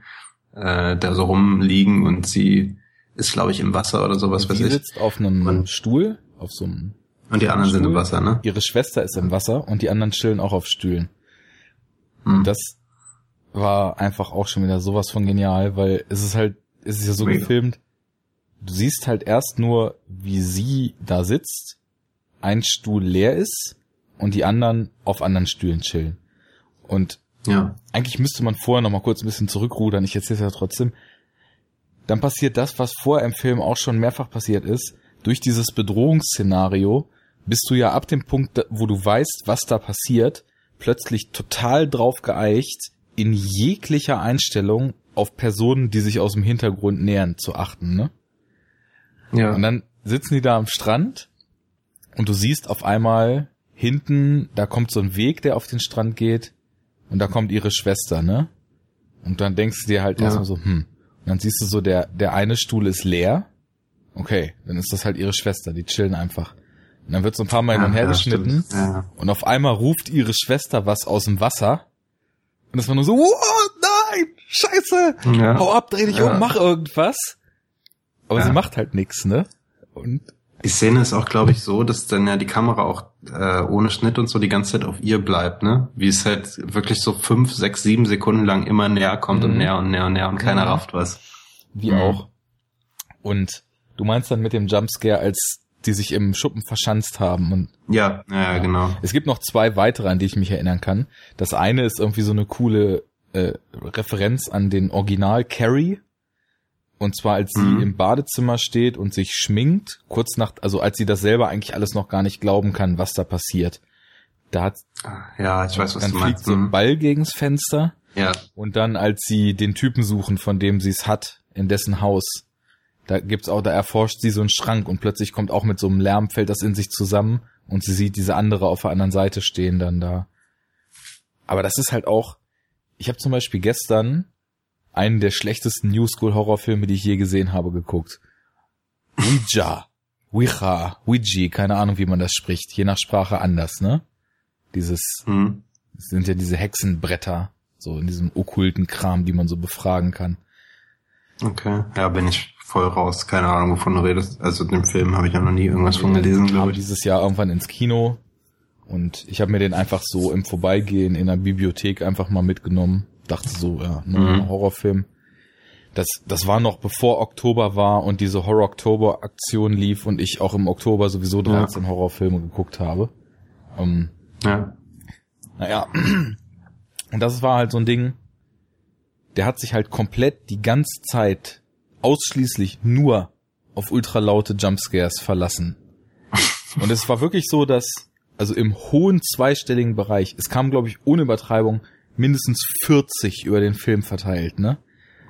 Und das ist einfach nur so nervig und so schlecht und so unkreativ. Und ähm, ja. ja, bei, bei It Follows entsteht das Ganze halt total anders. Ja, voll. Ich weiß auch noch, äh, jetzt wo du es gerade erzählt hast, ich hatte den eigentlich total vergessen mit dem Ball aber der hat mich halt auch richtig gekriegt, weil das halt auch so eine Szene ist, die eigentlich totale Ruhe auch noch ausstrahlt. Mhm. Was eigentlich ganz komisch auch ist, weil du meinst ja, sie, ne, sie steht da ja im, äh, im Badezimmer, macht sich frisch und denkt irgendwie über das so ein bisschen nach, was da gerade passiert ist. Das ist ja kurz nach der, nach der Szene in dem, äh, in diesem eingefallenen Haus. Und auf einmal ballert dieser Ball dagegen. Und man rechnet halt einfach überhaupt nicht gerade in dieser Szene damit. Und normalerweise kann man Jumpscares ja immer auch ein bisschen voraussehen, ja. aber den halt gar nicht. Ist ja auch kein klassischer, also außer dass jetzt halt eben in Anlehnung an Carrie ist, aber äh, ja. ja. Das ist aber auch ganz, ganz ja. interessant, weil wenn man so ein bisschen, oder ich habe so ein bisschen ganz unterbewusst drauf geachtet, wer da wann wie eigentlich aufgetaucht ist in dem Film. Und den Ball schmeißt ja der Nachbarsjunge und als mhm. der erscheint It dann ja später auch noch. Und zwar am Strand, als die Tür zerbrochen ist und plötzlich dieser komische mhm. fauchende Junge da unten reinguckt. Ja. Ähm, ich wollte aber gerne noch mal ein bisschen zurückrudern. Also im Endeffekt, okay. äh, worum es jetzt geht, sie flieht dann vor It und später machen sie dann einen Plan, um de dem Ganzen irgendwie Herr zu werden, der auch ziemlich bescheuert ist, aber irgendwie total gut in diese Teenager-Denke passt, finde ich. Ja. Aber was ich erstmal ganz allgemein sagen wollte, ich finde das Konzept, die Prämisse dieses Films, die Bedrohung, die da aufgemacht wird, die der Mitchell sich da ausgedacht hat, so unfassbar creepy. Ich glaube, das ist mhm. mit das creepieste, was ich jemals erlebt habe. Und zwar aus dem Grund, dass es auf eine fast, ja, fast nicht zu toppende Art und Weise den Horror des Alltäglichen sozusagen einfängt. Dieses Gefühl, mhm. Es gibt dann eine Bedrohung, die sich dir nähert. Dann dieses Tempo des Näherns, das hat schon mal so was extrem Unerbittliches. Das finde ich viel, viel kranker, als wenn irgend so ein Freak-Monster auf sie zurennen würde oder sowas, ne? Dieses ja. langsame, das hat so eine Beharrlichkeit, die lässt mir eiskalten Schauer über den Rücken laufen. Und dann halt auch, dass der Film erstmal so total klare Regeln aufmacht. Es kann irgendwann passieren, aber genau das wird halt passieren. Es wird sich jemand dir nähern, fertig. Und ähm, mhm. dann spielt er so schön damit. Also im Endeffekt, ich habe das ja vorhin schon gesagt, man fühlt sich relativ schnell so, als wenn man als fünfter Teenager mit dabei ist, weil es mir eben die ganze Zeit so ging, die Kamera öffnet die Räume ja total schön. Du hast ja nicht ständig so eine subjektive Kamera, die nur ihre Sicht einnimmt, sondern du hast eher so eine betrachtende Kamera, die das ganze Szenario einfängt und teilweise auch auf, auf Plätze so halbtotalen und sowas. Mhm. So, so dass ich dann immer darauf geeicht war zu gucken, kommt da schon irgendwer? Ist da irgendwer? Und das ging mit der ersten Szene schon los, als sie aus dem Fenster guckt in der Schule und sie lässt den Blick so schweifen. Und ich dachte nur so einen ganz kleinen Moment so, diese eine Person geht komisch da hinten. Und dann guckt sie wieder so mhm. an die Tafel und der Unterricht geht weiter. Und sie guckt wieder raus und plötzlich ist diese Frau in diesem weißen Gewand schon viel näher und geht halt total schnurstracks über den Rasen rüber, genau in ihre Richtung. Und dann ging ja. schon dieses komische Gefühl im Bauch los, so während der Szene. Und das ist ja dann diese, diese alte Frau, und die Schauspielerin hat das auch so perfekt gespielt, sich mit so einem völlig leeren Blick ihr zu nähern. Und das hat diese Kompromisslosigkeit endgültig so abgerundet, das, weil das war so emotionslos, so beharrlich und so stetig. Und dieses Langsame hat mir irgendwie auch noch so das Gefühl vermittelt, okay, das ist etwas, dem man überhaupt nicht entkommen kann, was ja auch konzeptuell so ist, ist ja so angelegt, ne? Mhm. Ja. Und das hat mich sowas von weggecreept. Und dann gibt es dann noch so ein paar Szenen einfach, wo It in so ganz besonderen Inkarnationen auftritt, wo ich einfach nur völlig weggeblasen war. Ich weiß nicht, würdest, könntest du sagen, wenn du jetzt eine Szene aus dem Stegreif nehmen, nennen müsstest, auf die du gar nicht klar kamst in dem Film, falls es so eine gab, oder die, die auf, auf die du am wenigsten klar kamst, welche wären das? Äh, ich glaube, der lange Lulatsch. Genau der, genau der. Boah. ja. Ich, oh, das ist so. Ja. Das. Ja, ja mir reicht auch gerade schon darüber zu reden. Ich bin hier alleine zu Hause. ja, dann mach die Tür zu. Sitze hier mit Kopfhörern. Ja. nee, wirklich, also ich, ich habe den Film einfach in einer komplett krassen Daueranspannung geguckt und, und war einfach die ganze Zeit nur drauf geeicht, drauf zu gucken, wo irgendwelche Leute so sich nähern vielleicht und als ich dann mit dem Film durch war und dann, also ich, ich wusste vorher so ganz grob, worum es geht ungefähr. Und als ich mhm. dann den Film geguckt hatte und mir so mehrfach vorgeführt wurde, in welcher Form It sich so nähern kann, da ist mir dann aufgefallen, dass selbst im, im Setup am Anfang, wo man noch gar nichts davon weiß, mehrfach Szenen aufgetreten sind, wo It sich dem Typen, mit dem sie ihr Date hatte, schon genährt hat. Das eine Mal sprechen sie ja drüber, ne? Als sie dieses Spiel spielen, ja. äh, wer, wer bin ich in diesem Raum, ne? Ich stelle mir gerade vor, irgendjemand zu sein hier im Raum. Und er dann sagt, bist du das, bist du die Frau da hinten in dem gelben Kleid? Und sie so fragt, ja, willst du mich verarschen? Da ist niemand. Und er plötzlich so, du siehst sie nicht? Nein, was, was soll das? Können wir bitte gehen? Und dann so, sie da mhm. quasi rauszerrt. Aber dann gibt's halt später auch noch so Szenen, da sind sie halt in einem Restaurant und sind, glaube ich, gerade fertig. Und du siehst halt draußen einfach so einen Menschen auf das Restaurant zugehen. Ja. Und so weiter und so weiter. Und ich rede schon wieder die ganze Zeit, aber das hat mich einfach so dermaßen geflasht, dass ich das erstmal raussprudeln lassen musste. Ja, nee, voll. Also der Film ist schon ein ordentliches Creep-Gerät. Also es, äh, wie gesagt, es, krieg, es gibt selten Filme, die mich irgendwie dann auch kriegen. Und äh, gerade Babadook und It Follows sind halt, ich meine, deshalb haben wir die ja auch gewählt. Klar sind erstens irgendwie so äh, Jungkuren für den Horror. Punkt A. Und Punkt B sind die auch wirklich gelungen äh, in, im, im Gruseligsein einfach. Äh, ich weiß, um, um nochmal. Und? In ja. ihrer Form halt eben auch ein, zwei Nummern stärker als die typische Genrekost es ist. Auf jeden Fall. Weil das ja. wirkt vielleicht bei It Follows auch auf Anhieb erstmal so ganz normal, aber es sind so kleine Details, die den Film total abheben, finde ich. Zum Beispiel, dass es trotz partiell auftauchender Technik, trotz modernen Autotypen, die plötzlich irgendwo stehen, total schwierig ist oder einfach unmöglich ist, wirklich zu verorten, in welcher Zeit dieser Film eigentlich spielt. Mhm. Ja. Das ist mir auch direkt äh, aufgefallen, während ich den geguckt habe. Wie, wie gesagt, gucke ja Filme meistens äh, ja anders, wie ich gerade schon am Anfang meinte, aber äh, da ist das äh, definitiv so ein Ding, was einem sofort auffällt. Äh, auch allgemein hat er äh, auch so eine, so eine Ästhetik, ähm, die irgendwie an die guten alten Horrorfilme erinnert. Jetzt nicht irgendwie so, weiß nicht, Halloween 8 oder sowas, ja. ne? Oder 4. Äh, sondern halt einfach die frühen. Ich finde Halloween 1 ist halt einfach ein mega guter Film. Also den finde ich einfach nur geil. Irgendwie klar, der hat auch so seine seine Flaws und der schwächelt hier und da, aber ist einfach das gut. Das ist aber auch eben so die Frage, mhm. wie man sich dem Ganzen nähert. Ich finde den auch total stark. Ich habe den jetzt auch gerade dieses Jahr an Halloween mal wieder geguckt. Mhm. So ein bisschen eventmäßig.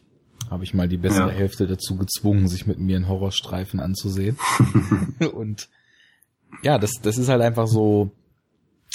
Ich habe im Nachhinein auch mit ein paar Leuten, die sich so recht gut irgendwie auf dem Slasher-Gebiet so auskennen oder generell auf dem Horrorgebiet so ein bisschen gesprochen.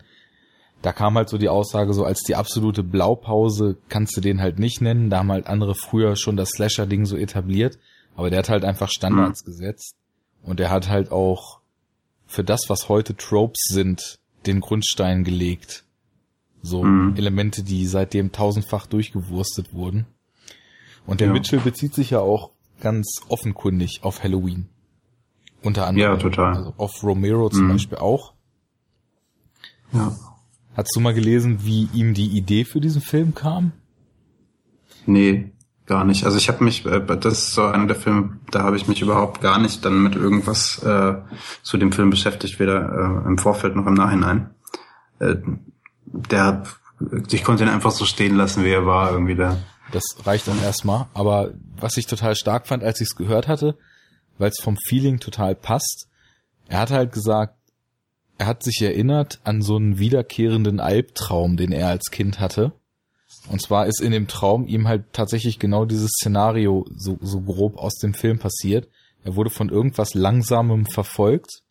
Und egal wo mhm. er hingegangen ist, egal wie schnell er gelaufen ist, ähm, er, es war halt immer plötzlich wieder da und hat ihm wieder, ist ihm wieder gefolgt. Und dann hat er halt irgendwie sich an dieses Gefühl erinnert und hat überlegt, wie man es hinkriegen könnte, dieses Gefühl in Filmform zu packen. Und ich glaube fast, dass ich so stark mit diesem Film connected habe, weil ich, weil der mich auch an so ein Albtraumgefühl, was mir bekannt vorkam, erinnert hat. Zwar war das bei mir ein bisschen anders, weil ich hatte früher so als Kind oft so Albträume, wo ich vor irgendwas weglaufen musste und ich konnte nicht rennen, sondern nur wie durch so eine Masse so ganz langsam gehen. Ja, genau. der Klassiker. Und deswegen ne? ist mir das immer näher gekommen. Und an dieses Gefühl, mhm. das, das hat It Follows extrem stark getriggert und ja, hat es einfach geschafft, über diesen, über diese ganz normalen Mittel, dir folgt ein Mensch, so eine extreme Beklemmung bei mir zu erzeugen. Mhm. Äh, Wes Craven hat auch äh, mal was ähnliches äh, erzählt zu der Idee zu Nightmare. Ähm, der meinte auch, dass das halt von so einem Kindheitsgefühl irgendwie rührt, diese ganze äh, Geschichte, die sich da ausgedacht hat mit Freddy Krüger und so weiter. Und dass er irgendwie, glaube ich, nachts äh, als Kind irgendwann mal aufgewacht ist und zum Fenster gegangen ist und einfach so, ohne groß drüber nachzudenken, halt mal auf die Straße runtergeguckt hat. Und genau in dem Moment ist da halt ein Mann lang gegangen und der hat sich dann hochgedreht zu ihm und äh, also er stand, Wes Craven als Kind stand halt in einem dunklen Raum und so, er konnte ihn unmöglich sehen, aber den genau in die Augen geguckt. Zumindest ist das das, was Wes Craven erzählt hat. Und der Typ hatte, glaube ich, so einen Hut und halt auch diesen gestreiften äh, Pulli. Und, und ja, äh, da ist er dann irgendwie auf die Idee gekommen. Ähm, ich könnte mir auch echt gut vorstellen, wenn man Horrorfilme macht, wenn man ein starkes Gefühl in sich hat, dass das als Triebkraft, es irgendwie audiovisuell einzufangen, wahrscheinlich genau der richtige Weg ist. Weil es wird ja, es wird ja, ja kritisiert, dass die Plots immer keinen Sinn ergeben und so weiter und das ist aber irgendwie, finde ich, auch nicht die Herangehensweise, wie so ein Film die Wirkung, die er entfalten soll, entfalten wird. Durch einen super durchdachten Plot meinst du, oder was? Ja, auch, ich würde sogar so weit gehen zu sagen, durch zu viel Plot allein schon. Mhm. Weil. Ich weiß auch gar nicht, ob mir jetzt irgendein Horrorfilm einfällt, der irgendwie viel Plot hat. Das ist ja eigentlich dann auch selten die Herangehensweise. Ja, es gibt zwar so ein paar Filme, die dann tatsächlich ein paar mehr Eckpunkte haben. Ja, Ring ist vielleicht einer, der ja, ja, doch. Ja, so ein paar gibt's, das stimmt schon. Aber so, jetzt gerade die auch zitierten Klassiker in dem Fall hier, also Nightmare und, und Halloween und so, das sind ja auch eigentlich äh, super schlichte Sachen. Horrorfilme sind ja nicht irgendwie groß plotbasierte Filme. Es geht halt immer, und zumindest in den guten sollte es so sein, und das ist ja, glaube ich, auch das, worauf du hinaus willst, immer um Atmosphäre und Grusel. Ja, und ich würde dann als nächsten Faktor, der vielleicht auch ein Qualitätsmerkmal ist, dann tatsächlich eher so die Metaebene hinzunehmen. Ja. Ich, die ist ja bei It Follows auch ganz krass. Und das ist auch so ein Ding, die, äh, die ist mir auch direkt eigentlich beim Gucken äh, ins, ins Gesicht gesprungen förmlich, aber die ist ja auch wesentlich offensichtlicher als, als jetzt äh, bei anderen. Ich finde aber, finde ich. dass es gar nicht so einfach ist, den Film äh, konkret zu deuten. Also es kann natürlich für viele stehen. Spielst du jetzt auf die Geschlechtskrankheiten erstmal an oder gehst du schon weiter? Ja, nee, nee, nee, ich bin erstmal noch da bei den Geschlechtskrankheiten. Ja, das. Also so ziemlich offensichtlich, finde ich, eigentlich. Das wäre auf jeden Fall so die offensichtliche Deutung der ganzen Sache. Ja. Ähm, Und was meinst du? Ja, das ist natürlich eine Sache, die hinhauen könnte, so mit den Geschlechtskrankheiten. Mhm. Das aber, das fände ich fast so ein bisschen, also gerade auch, weil der Regisseur sich halt so geäußert hat, dass er in die Richtung eigentlich gar nicht gedacht hat. Wobei ich, für mich zählt immer, was der Film mir gibt und nicht, was irgendwer mal bedacht hat, mir damit zu geben, ne? Weil mhm. ich bin fest der Überzeugung, dass solche Werke recht schnell auch die eigentliche Intention so transzendieren können und zu was Größerem oder anderem werden. Aber ja. Also was ich ganz interessant finde, ist, wenn man diese gesamte Welt mal so ein bisschen auf sich wirken lässt und wir hatten das ja vorhin schon gesagt, es wirkt halt total wie so diese Perspektive des Jugendlichen. Und man kann den Film, glaube ich, auch ganz gut auch als so ein als so ein sehr, sehr krudes und sehr morbides äh, Symbol für so diverse Prozesse, die halt auch so mit dem Erwachsenwerden zu tun haben, lesen. Hm. Weil ich meine, der erste Sex ist ja auch für viele Kiddies und Jugendliche auch immer so eine, so eine Grenze im Leben. Danach ist ja irgendwas schon vielleicht anders oder zumindest denkt man im Vorfeld, dass danach irgendwas anders sein wird auch so auf dem Schritt zum oder auf der Treppe zum Erwachsenwerden. Und ja, ich, also ich glaube, man kann das in die Richtung auch ganz gut deuten. Man kann zum Beispiel auch einfach, habe ich jetzt mal gelesen, ziemlich interessanter Denkansatz, den Film einfach ja quasi als sehr, sehr morbide Parabel auf mehr oder weniger den Einfall des, des wirklichen oder der Hürden des Lebens in die eigene Re Lebensrealität so zu verstehen. Äh, okay. Weil ab dem Punkt, wo sie damit infiziert ist, nennen wir es mal infiziert. Ne? Man kann, es ja. wird ja auch, finde ich total gut, dass der Film überhaupt nichts erklärt, weil ich so die Fraktion bin, mhm. Der Erklärungen fast immer alles kaputt machen. Ich weiß nicht, wie das bei mhm. dir so ist. Kommt drauf an. Manchmal mag ich das ganz gerne, wenn einem dann nochmal irgendwie der Captain Obvious sozusagen äh, alles, alles darlegt. Finde ich manchmal gar nicht so schlecht, irgendwie immer so befriedigend dann auch. Aber äh, stimmt schon, viele Filme brauchen das nicht und sollten es auch nicht haben, weil sie äh, einem dann das eigene Bild lassen, was man sich halt gemacht hat. Ne? Das ist wie, wie mit einem Buch ja auch teilweise. Genau. Und jetzt bei dem Film fand ich es halt total schön, dass einfach ich habe online schon Diskussionen darüber geführt, wo halt so hm. von anderer Seite kam, ja, die verhalten sich doch total bescheuert, die könnten doch mal recherchieren, womit sie es da eigentlich zu tun haben oder mal versuchen, andere Leute zu finden, die das kennen oder ihre Eltern fragen oder auf einen anderen Kontinent fliegen oder wie auch immer. Und das ist aber, ja, das, das ist nicht die Ebene, auf der der Film agiert. Der setzt einem das ja einfach hin und sagen, so, so ist es. Es geht jetzt hier nicht um die ja. Gründe oder um die Erklärung, es geht um die Folgen des Ganzen. Und halt so ein bisschen finde ich auch um die Deutung. Und ja, also zumindest ähm, ab dem Punkt, wo sie sich, nennen wir es mal infiziert, damit infiziert hat, ist das ja was, das wird nie wieder weggehen. Man kann es so weit von sich mhm. wegschieben, mhm. wie man will. Es wird einen aber trotz, das könnte man mit Verdrängung gleichsetzen, ne? Trotz, trotz aller Verdrängung wird es einen immer wieder einholen. Natürlich, ähm, ich habe auch mir über diese Lesart mit sexuell übertragbaren Krankheiten Gedanken gemacht. Und da wird auch ganz gut ein Schuh draus, wenn man sich überlegt, okay, steht das jetzt wirklich erstmal dafür? Dann ist ja diese Weitergabe des Ganzen ist ja eigentlich ein total unverantwortlicher Akt. Weil du weißt mhm. ja eigentlich, dass du jemanden den du nicht darüber aufklärst, quasi direkt in den Tod stürzt. So wie das dann auch mit diesen drei Typen auf dem Boot passiert.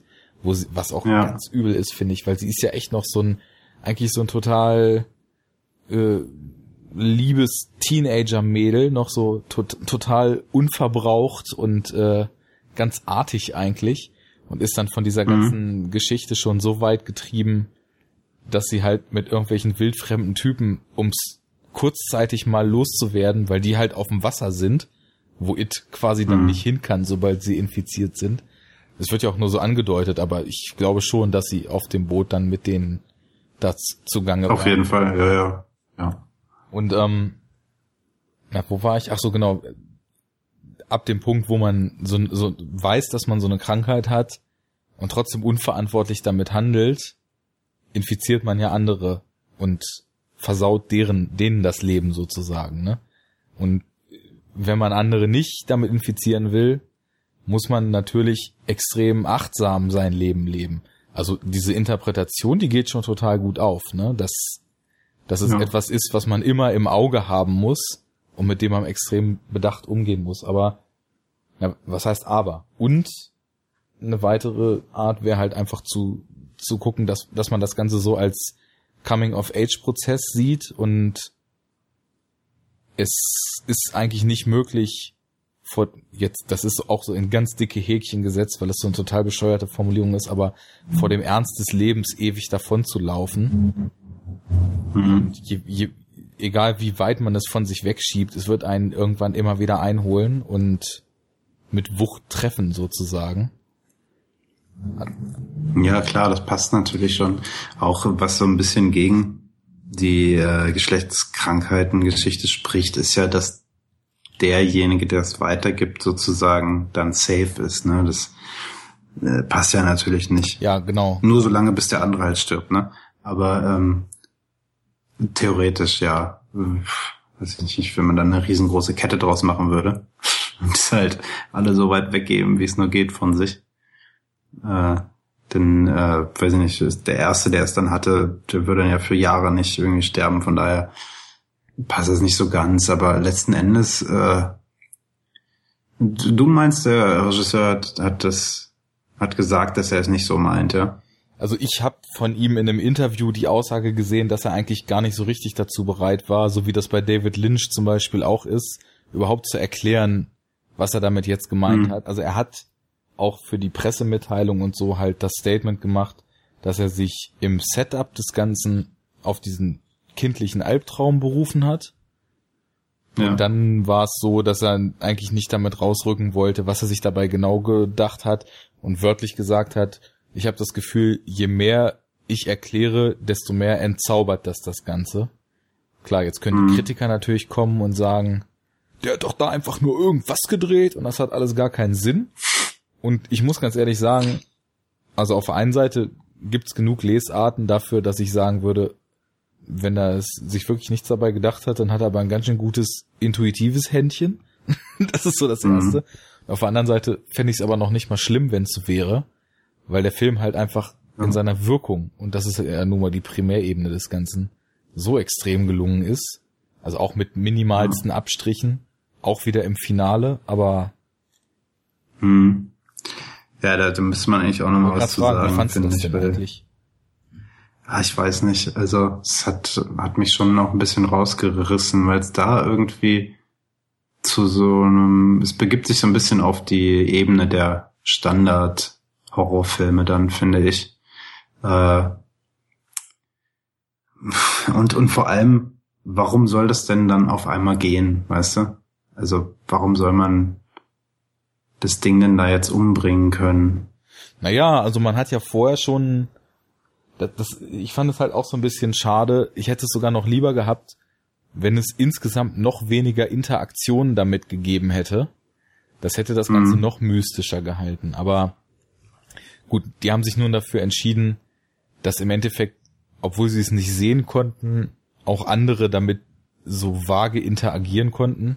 Zum Beispiel mit dem Stuhl ja. schlagen oder sowas oder davon dann auch weggefegt ja. wurden, obwohl das ja, das das passiert ja am Strand auch schon, ne? Das fand ja. ich auch so ein bisschen das war so der erste kleine Stolperstein, weil ich hätte eigentlich gehofft, dass dieses Wesen tatsächlich nur für die Infizierten existiert. Und mhm. ja, ist, ist natürlich schwierig, ja. im Beisein von anderen dann umgebracht zu werden. Da muss ja irgendeine physische Wirkung des Wesens zu erkennen sein.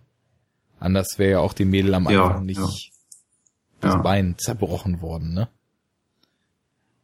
Ein bisschen wie, wie bei, auch wieder wie bei Freddy. Ja, genau, wo man dann auch sieht, wie Kids durch den Raum geschleudert werden. Ja, ja. Ja, aber äh, genau im Finale, also ich fand es halt so ein bisschen schade, genau, dass, dass im Endeffekt dann das Wesen doch für alle anderen nur wie so ein Unsichtbarer war und nicht so mhm. eine noch vagere Instanz. Irgend so eine ja. Entität, die nicht greifbar ist und nur für die Person und auch nur auf die Person wirkt, auf die es sich gerade bezieht.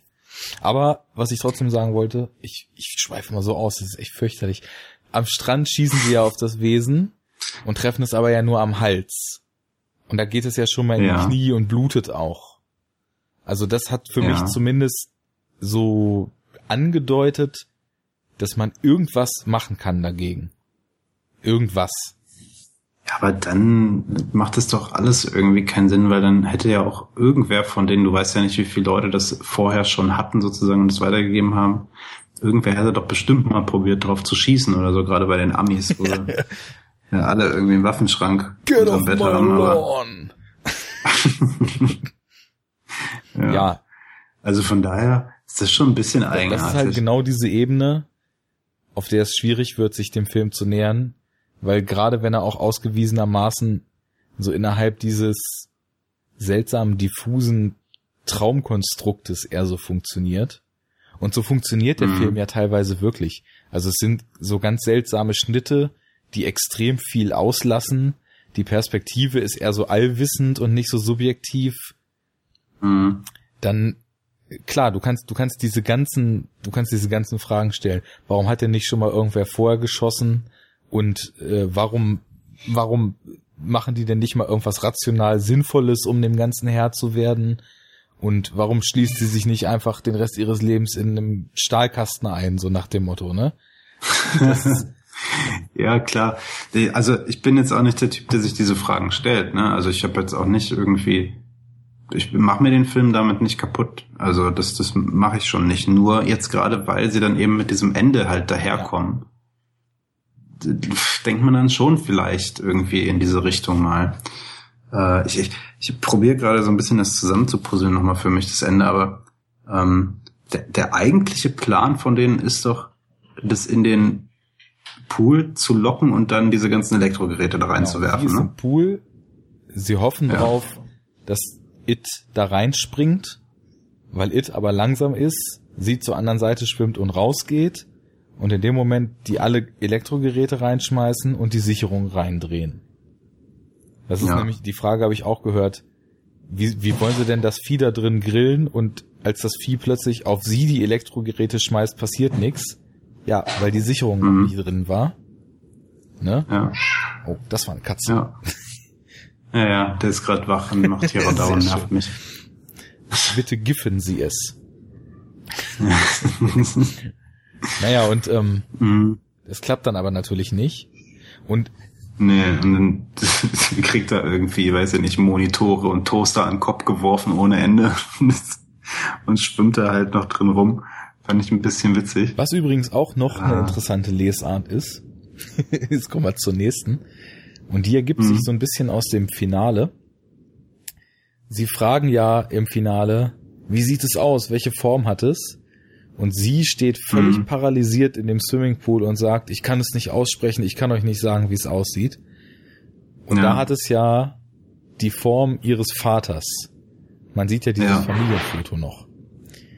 Ja. Und wenn man jetzt mal so ein bisschen rundum schlägt und sich, sich überlegt, okay, da, da gibt es ein Bedrohungsszenario, was durch Sex erstmal eingeleitet wird. ja? Und mhm. dadurch, dass sie Sex gehabt hat, wird etwas ausgelöst, was ihr nur Unheil bringt und was sie quasi daran zerbrechen lässt. Und im Finale, als sie versucht, sich dieser Sache, und jetzt gehe ich mal darauf hinaus, wo ich hin will, Schrägstrich diesem Trauma zu stellen, hat S, was sie belagert, halt die Form des Vaters. Eltern kommen in dem Film generell nicht vor, sind ausgeklammert aus der Wahrnehmung. Das könnte ja auch auf sexuellen Missbrauch insgesamt eine Parabel sein. Mhm. Und dass sie quasi, es ist dann ja so, dieser Nachbarsjunge, der die ganze Zeit diesen Crush auf sie hat, mit dem ist sie ja, dann ja am Ende äh, zusammen. Ne? Ja. Und das ist ja eigentlich auch jemand, sie will ja eigentlich auch so ein bisschen, aber ist halt so Teenager-mäßig, er ist halt nicht der coole Typ, aber eigentlich ist er voll mhm. süß und so, ne? also eigentlich, da, da sind schon so ein paar Gefühle im Spiel.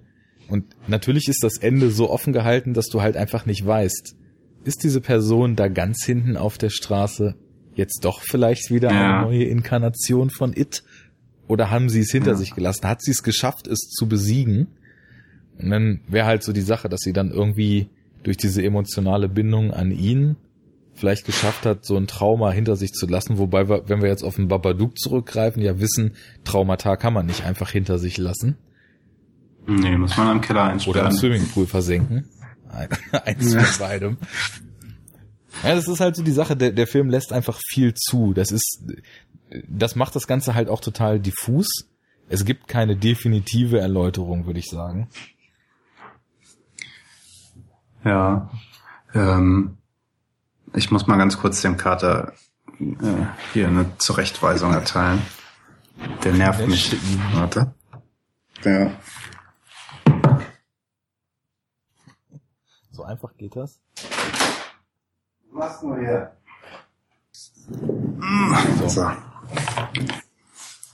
Ja, ich weiß gar nicht, äh, am Ende ist da nicht noch äh, irgendwie so, so ein riesen Blutbad oder ja. so, ja, ne?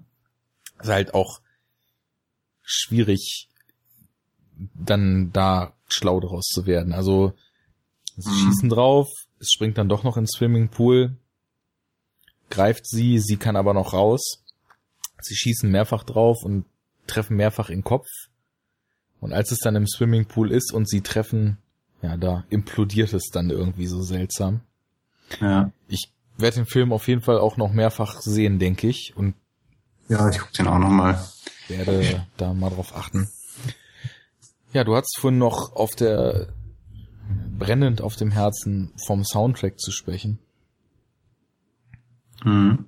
Ja, ich finde den überragend. Also das ist wieder so einer, der halt, äh, wo man grundsätzlich, wenn man das erzählt bekommt, erstmal wahrscheinlich sagen würde, hm, kann ich mir nicht so richtig vorstellen, passt nicht so richtig zusammen.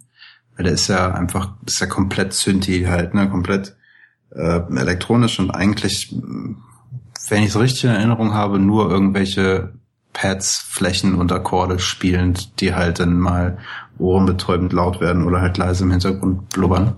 Wie so eine ähm, Kombination aus dem Carpenter Halloween Score in noch etwas mhm. synthesizigerer, also noch klarer als reine Synthesizer erkennbarer Version mit irgendwie brodelndem ja. Drone gepaart. Ja.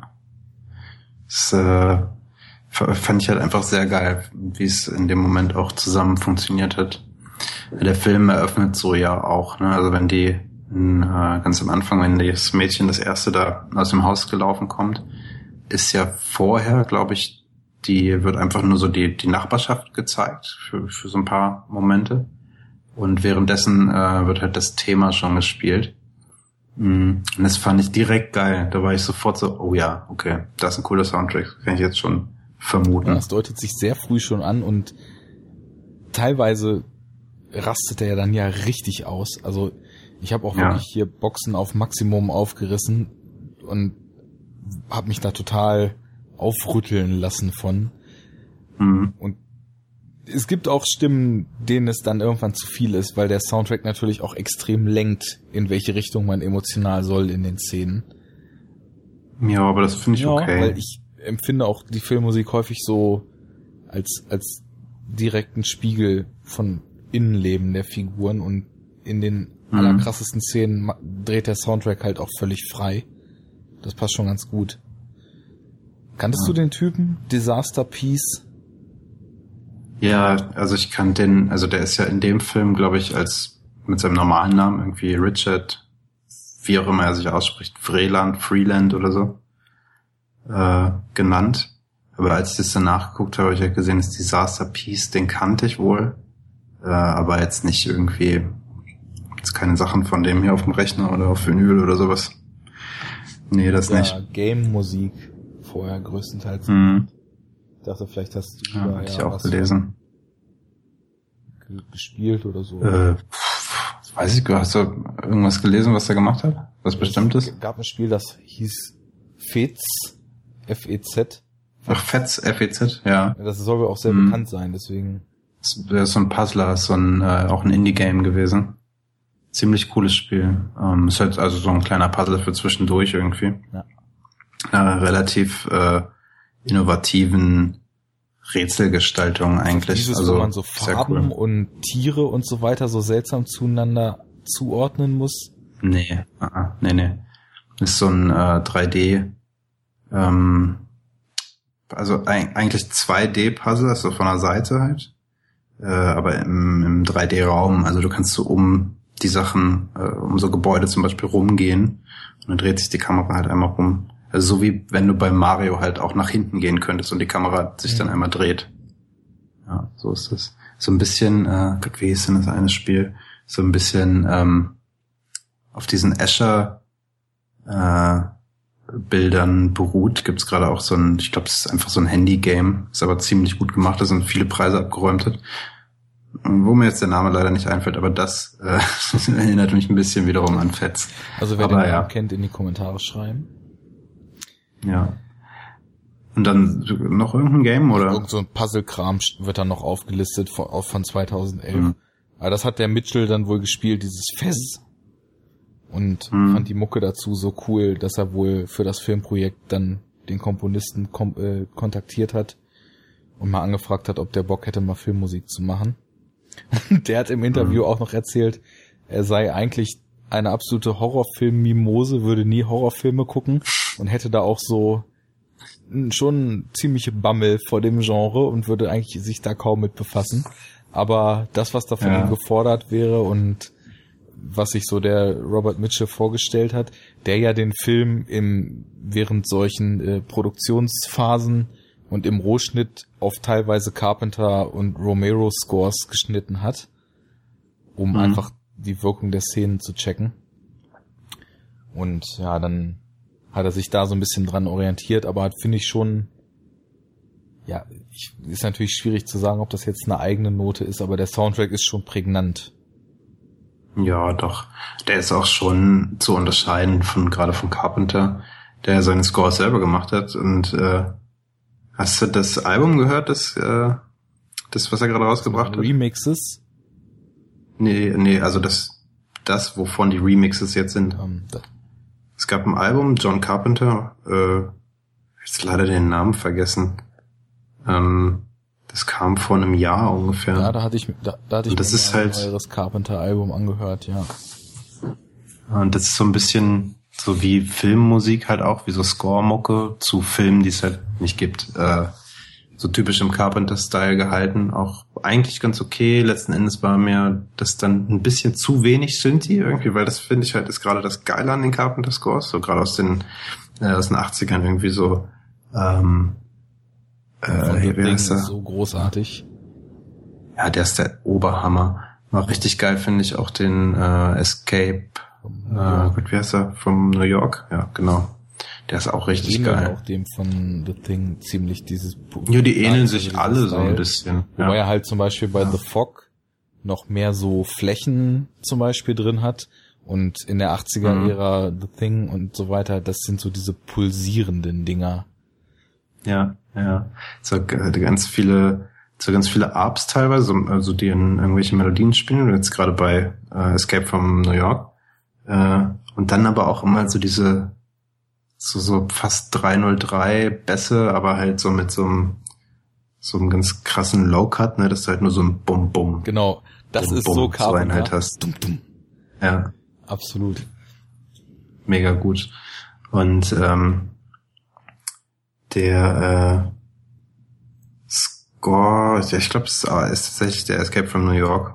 Der ist ja auch so ganz klassische Blaupause für die ganzen Instrumental-Sachen, so, ne? Also alles, was so in dieser Phase Autonomic Soundmäßig da abging, äh, ja, hört man halt.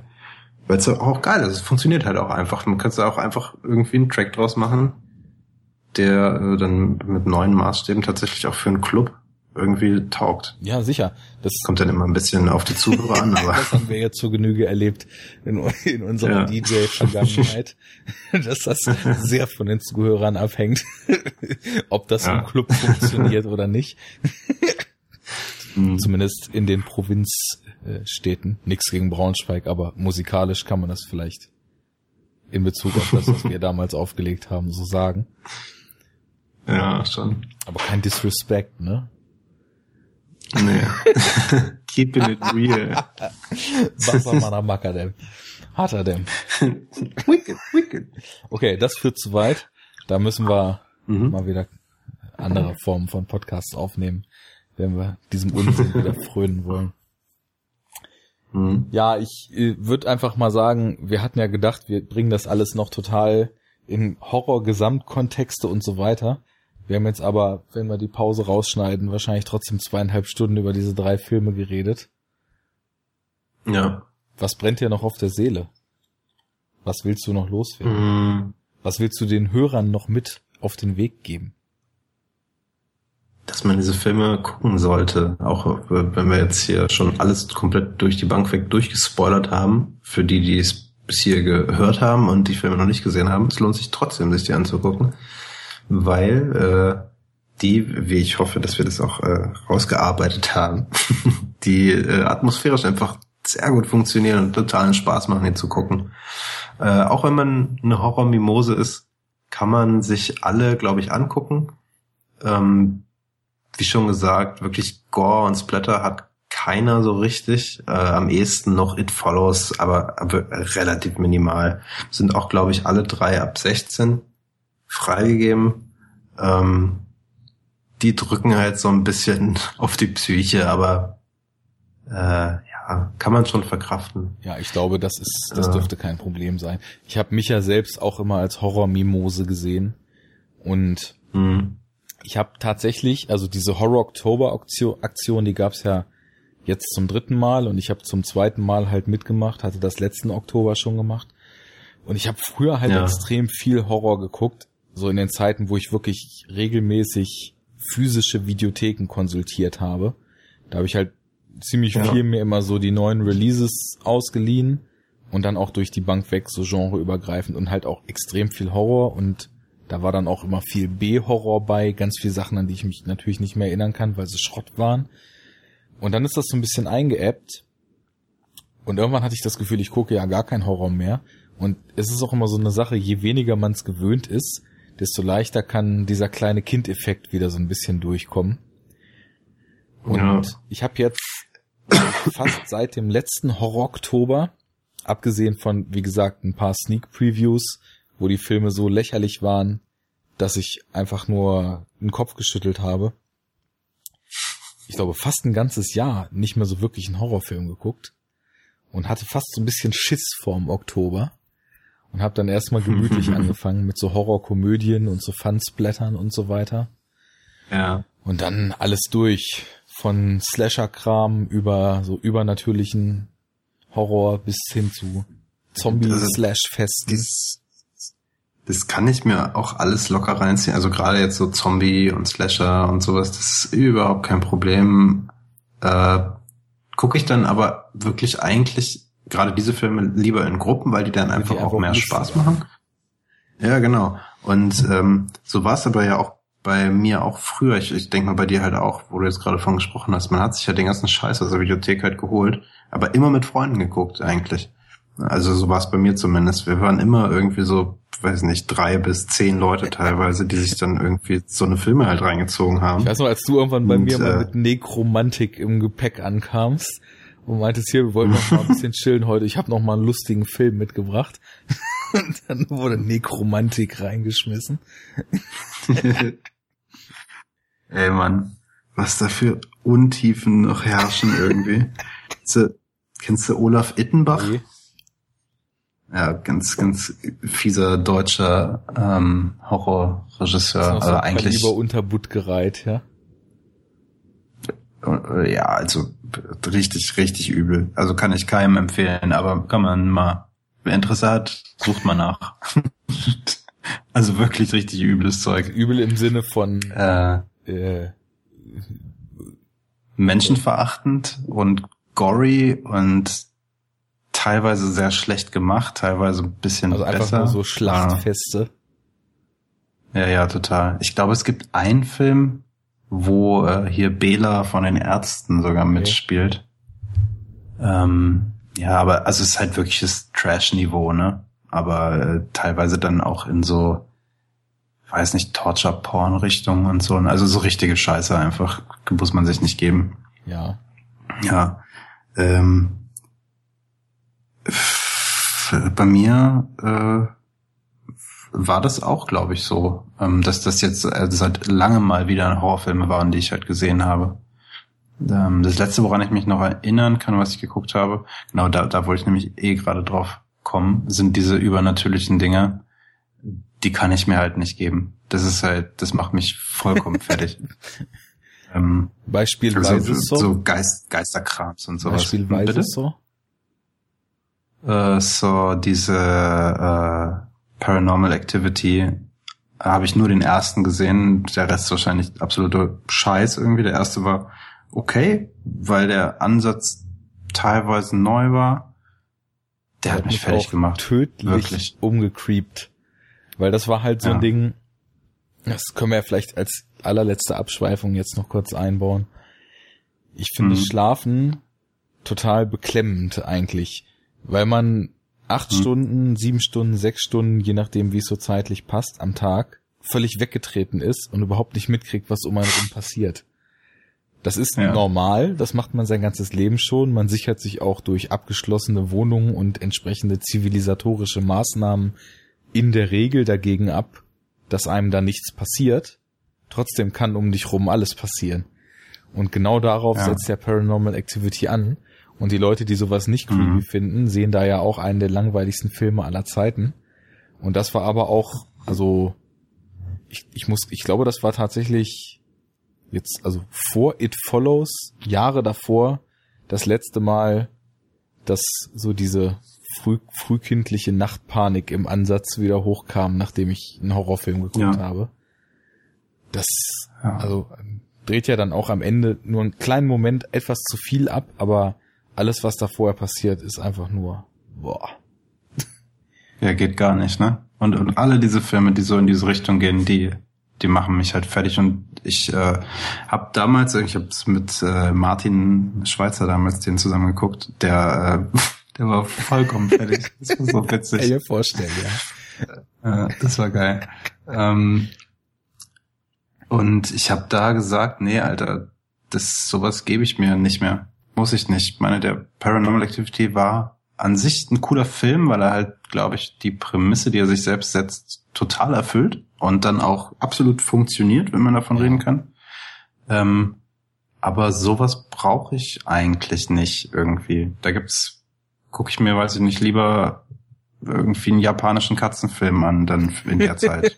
Oder so. Kann ich nur sehr empfehlen. Renta Neko heißt der. Äh, weil er mir gerade direkt einfällt dazu. Ein ganz lieber Film über eine Frau, die Katzen verleiht. Ja. Aber ir irgendwas Irres äh, kommt doch bestimmt noch. Nö, eigentlich gar nichts.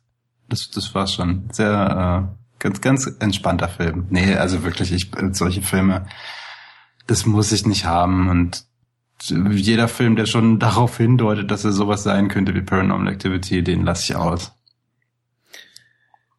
Gut, ja. dann würde ich sagen, war es ganz gut, dass der Paranormal Activity 2 bis der wievielte läuft gerade im Kino? Der neunte? Nee, das ist doch nicht wie bei Saw, oder? Das ist ich glaube, davon gibt's nur fünf, laufen oder? teilweise zwei im Jahr von an. Echt jetzt? Oh, es Mann. läuft jetzt, also es, es ging von zwei bis fünf und dann kam irgendwie Ghost Dimension und dann auch irgendwas in Asien und jetzt läuft. Ach du Kacke. Ja, guck, so ein Ding, das kannst du blöd gesagt für äh, 20.000 Dollar produzieren und dann rennen da Hunderttausende ja. ins Kino. Das lässt kein äh, Horrorproduzent aus. Ja, wahrscheinlich. Ich guck das jetzt nochmal nach. Das interessiert mich mal.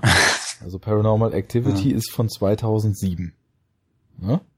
Und jetzt läuft ja. gerade Paranormal Activity The Ghost Dimension im Kino. Okay. Äh, in 3D. Natürlich. Und jetzt, ich muss hier kurz in dem Artikel Fortsetzungen. Der Film findet seine Fortsetzung in Paranormal Activity 2, 3, 4. Ähm, dann gab's ein Spin-off Tokyo Night. Dann kam Paranormal Activity die gezeichneten und jetzt Ghost Dimension. Gut, dann ist das der siebte, der jetzt im Kino läuft. Ja, immerhin in neun Jahren. Das ist schon ordentlich. ja, ey, aber da siehst du, wie das an mir vorbeigegangen ist. Ich habe davon nichts mitbekommen. Ich wusste, dass es irgendwie einen zweiten und einen dritten gibt, aber ich dachte, da wäre Schluss gewesen. Äh, dabei belasse ich es auch. Wir hoffen drauf, dass es nicht It Follows 2, nicht den Babadook 2 und nicht A Girl Walks Home Alone at Night the Second Time äh, Denn das sind Filme, die für sich stehen. Um, ja. ja. Vielen Dank, dass du fast ja, drei Stunden wahrscheinlich schon wieder mit mir darüber gequatscht hast. Drei Filme, drei Stunden ist eigentlich ein ganz einfaches Konzept. Ja, ja. macht Sinn. Vielen Dank fürs Zuhören an alle, die da an den Empfangsgeräten saßen und sich äh, unsere Wellen ins Ohr haben treiben lassen. Guckt mal über die Schulter, wenn ihr das nächste Mal irgendwo lang geht. Euch könnte jemand folgen. Wenn das Geschwafel euch gefallen hat, drückt den Flatter-Button oder liked und shared uns. Geht mal auf iTunes, gebt uns eine beliebige Sternewertung, gern hoch und senft ein paar nette Worte dazu. Ja, und äh, dann bis zum nächsten Mal. Was machen wir nächstes Mal? Hast du schon eine Idee? Äh, kommt drauf an, wann es ist, ne? Ich würde sagen, könnte ein Bond vielleicht reinplatzen oder spätestens die äh, Kriege in den Sternen. Das behalten wir im Auge. Irgendwas Aktuelles kann man auch mal machen aus dem Kino. Äh, ihr werdet es merken, wenn die Folge im Feedreader zu finden ist. Ansonsten fleißig auf enoughtalk.de gehen und da schreiben, was das hier alles war, ob das, ob das in Ordnung war oder ob wir uns doch vielleicht mal ein bisschen kürzer fassen sollen. Ich glaube es ja nicht. Ich glaube es ja nicht. nee, nee. Nee, nee. Solange man lebt, soll man podcasten. Und deswegen machen wir jetzt hier den Server voll. Tschüss. Tschüss.